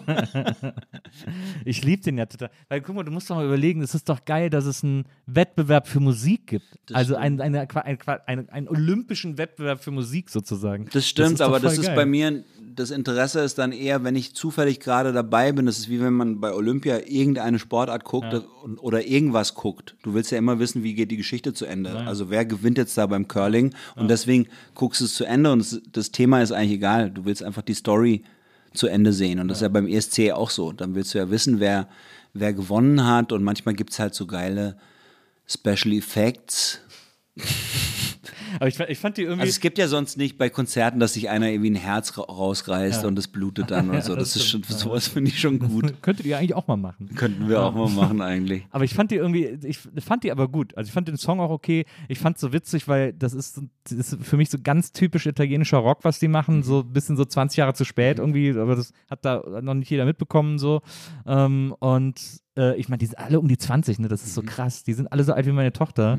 Äh, und, und, und also da finde ich, find ich irgendwie schon, dann finde ich die Energie irgendwie wieder ganz geil, die von denen so. Ich finde es dann gut in dem, in dem Kontext, weil in dem Kontext stellen sie dann doch nochmal. Ne, die stellen dann schon noch was Echtes dar. Also der ESC ist halt so krass Plastik, dass wenn du da irgendwie eine, eine, eine Provinz ACDC Coverband hinstellst, dann sind die halt real. Halt. Das, ist, das ist halt. Aber das ist so ein komischer, so ein komischer Rock, den ich einfach so nicht so gerne mag. Irgendwie einfach, das ist irgendwie so. Ich habe ich hab, hab die zuletzt anmoderiert auf so einem Event, auf so einem, Ach so, einem dann sorry, ja, dann nee, nee, alles gut, nee, nee, so- alles gut. Nee, alles gut. Äh, und das ist deswegen so interessant, weil ich habe mir dann mal deren Alben angehört. Die haben ja drei Alben schon. Mhm. Äh, und das ist so krass. Jetzt das neue Album ist erst das Rockalbum. Mhm. Äh, die haben davor haben die so Maroon 5 Musik gemacht. Ach krass, wie Jan Delay, die machen immer eine andere Musik, oder? Das ist super crazy. Also, die haben auch auf dem ersten Album haben sie auch so Caparezza gecovert und so. Mhm. Weil der Typ einfach, der liebt es, glaube ich, einfach schnell zu singen und zu rappen Mhm. auf Italienisch und so. Das macht er auch heute noch. Und dann habe hab ich so ein Showcase von denen anmoderiert. Äh, Und jetzt können sie natürlich nie wieder irgendwas anderes machen. Die, ja, das stimmt. Jetzt haben sie Aber leider. die sind leider alle auch tatsächlich aus der Nähe sehr, sehr hübsch.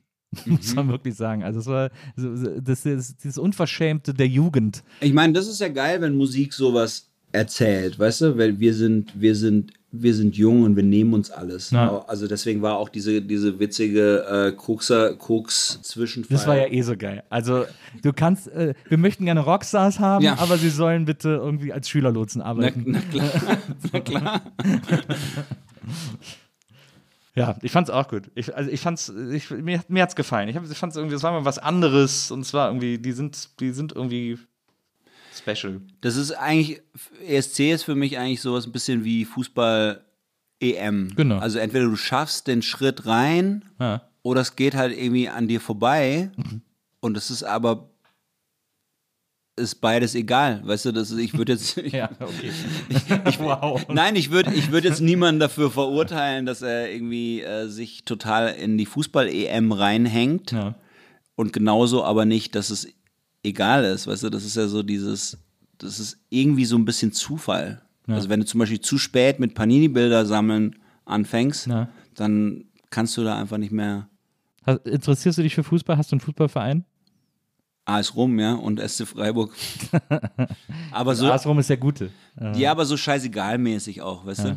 Also wirklich so, äh, ich diskutiere dann oft, oft mit sehr leidenschaftlichen Menschen, die echte Fußballfans sind und Ja. dann, dann versuche ich immer die richtigen Sachen zu sagen und dann kenne ich dann irgendwie so ein paar Jahreszahlen und Nachnamen und dann stehe ich irgendwie gut da, aber das ist dann so ein bisschen Great Pretender-mäßig immer. Hast du mitbekommen, dass äh, Buffon jetzt zu Parma gegangen ist? Buffon ist zu Parma Ja, gegangen. ich glaube, als Torwarttrainer. Als äh, Trainer wahrscheinlich. ja, Aber es gab wie- so ein riesen Ankündigungsvideo, wo er dann so, ciao, I'm back. Und dann so FC Parma. Oh Gott, ey, was für ein Typ, ey. Die, da ist, das ist wirklich sowas, wo die italienische Nationalmannschaft total froh sein kann, dass sie den nicht mehr am Hacken haben, weil der hat wirklich die letzten ganzen Meisterschaften hat er nur damit verbracht, immer im Interview nach dem Spiel zu betonen, ja, schon ganz okay jetzt hier mit den Jungs. Ich meine, das ist, sind natürlich nicht die Weltmeister von 2006, weißt du? So, und das muss so schrecklich sein,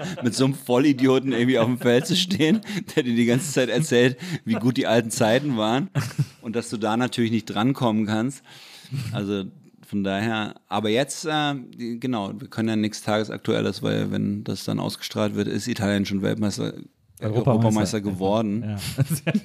Vom Europameister zum Weltmeister erklärt Das worden. ist übrigens, äh, das ist lustig, ich habe ein zur Weltmeisterschaft 1990, die das tolle Maskottchen mit dem Namen Ciao hatte, diesen komischen, Diese- aus den dieses Blöcken. komische Holzding, da habe ich noch ein T-Shirt, ähm, das hat mir mein Onkel damals geschenkt, da stand drauf, äh, Ital äh, Forza Italia per la prima, äh, ca- cinque volte Campioni del Mondo. Das ist praktisch schon während der Weltmeisterschaft hatten sie das schon gedruckt, von wegen Italien fünfmal Weltmeister und Italien hat es ja dann gar nicht geschafft. Dann haben sich alle wieder ihre T-Shirts schön in den Müll. Aber ich habe das immer noch und die hatten sie praktisch schon, schon Die alle, sie- alle gedruckt gehabt. Die haben es auch am Markt verkauft dann noch. Oder halt 2006 dann wieder. Francesco, ähm, grande. Äh, danke dir, dass du heute da warst. Das Danke dir. Wahnsinnig viel Spaß Danke gemacht. dir fürs Bier und die Chips. Ja, äh, nächstes Mal äh, gibt es noch mehr Bier und äh, mehr Chips, äh, alles immer hier. Ähm, äh, ich gehe dann, äh, nächstes Mal, es gibt ja auch einen schönen italienischen Supermarkt hier in äh, Berlin, da gehe ich uns dann, Cento d'Italia. äh, sì, da gehe ich uns dann äh, äh, Leckereien einkaufen. Ähm, also das beim nächsten Mal, Ja. nur so als, äh, äh, als, als äh, Incentive zum Wiederkommen. ähm, produziert hat heute Wenzel, vielen Dank dafür, äh, dass er Danke heute die sehr. Aufnahme äh, überwacht hat.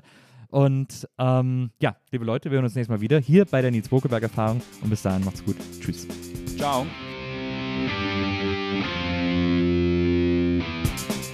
Die Nils Bokeberg Erfahrung. Von und mit Nils Bokeberg. Eine Produktion von Pool Artists. Team Wenzel Burmeier, Lisa Hertwig, Maria Lorenz Bokeberg, Frieda Morische und natürlich Nils Bokeberg. Die Nils Erfahrung.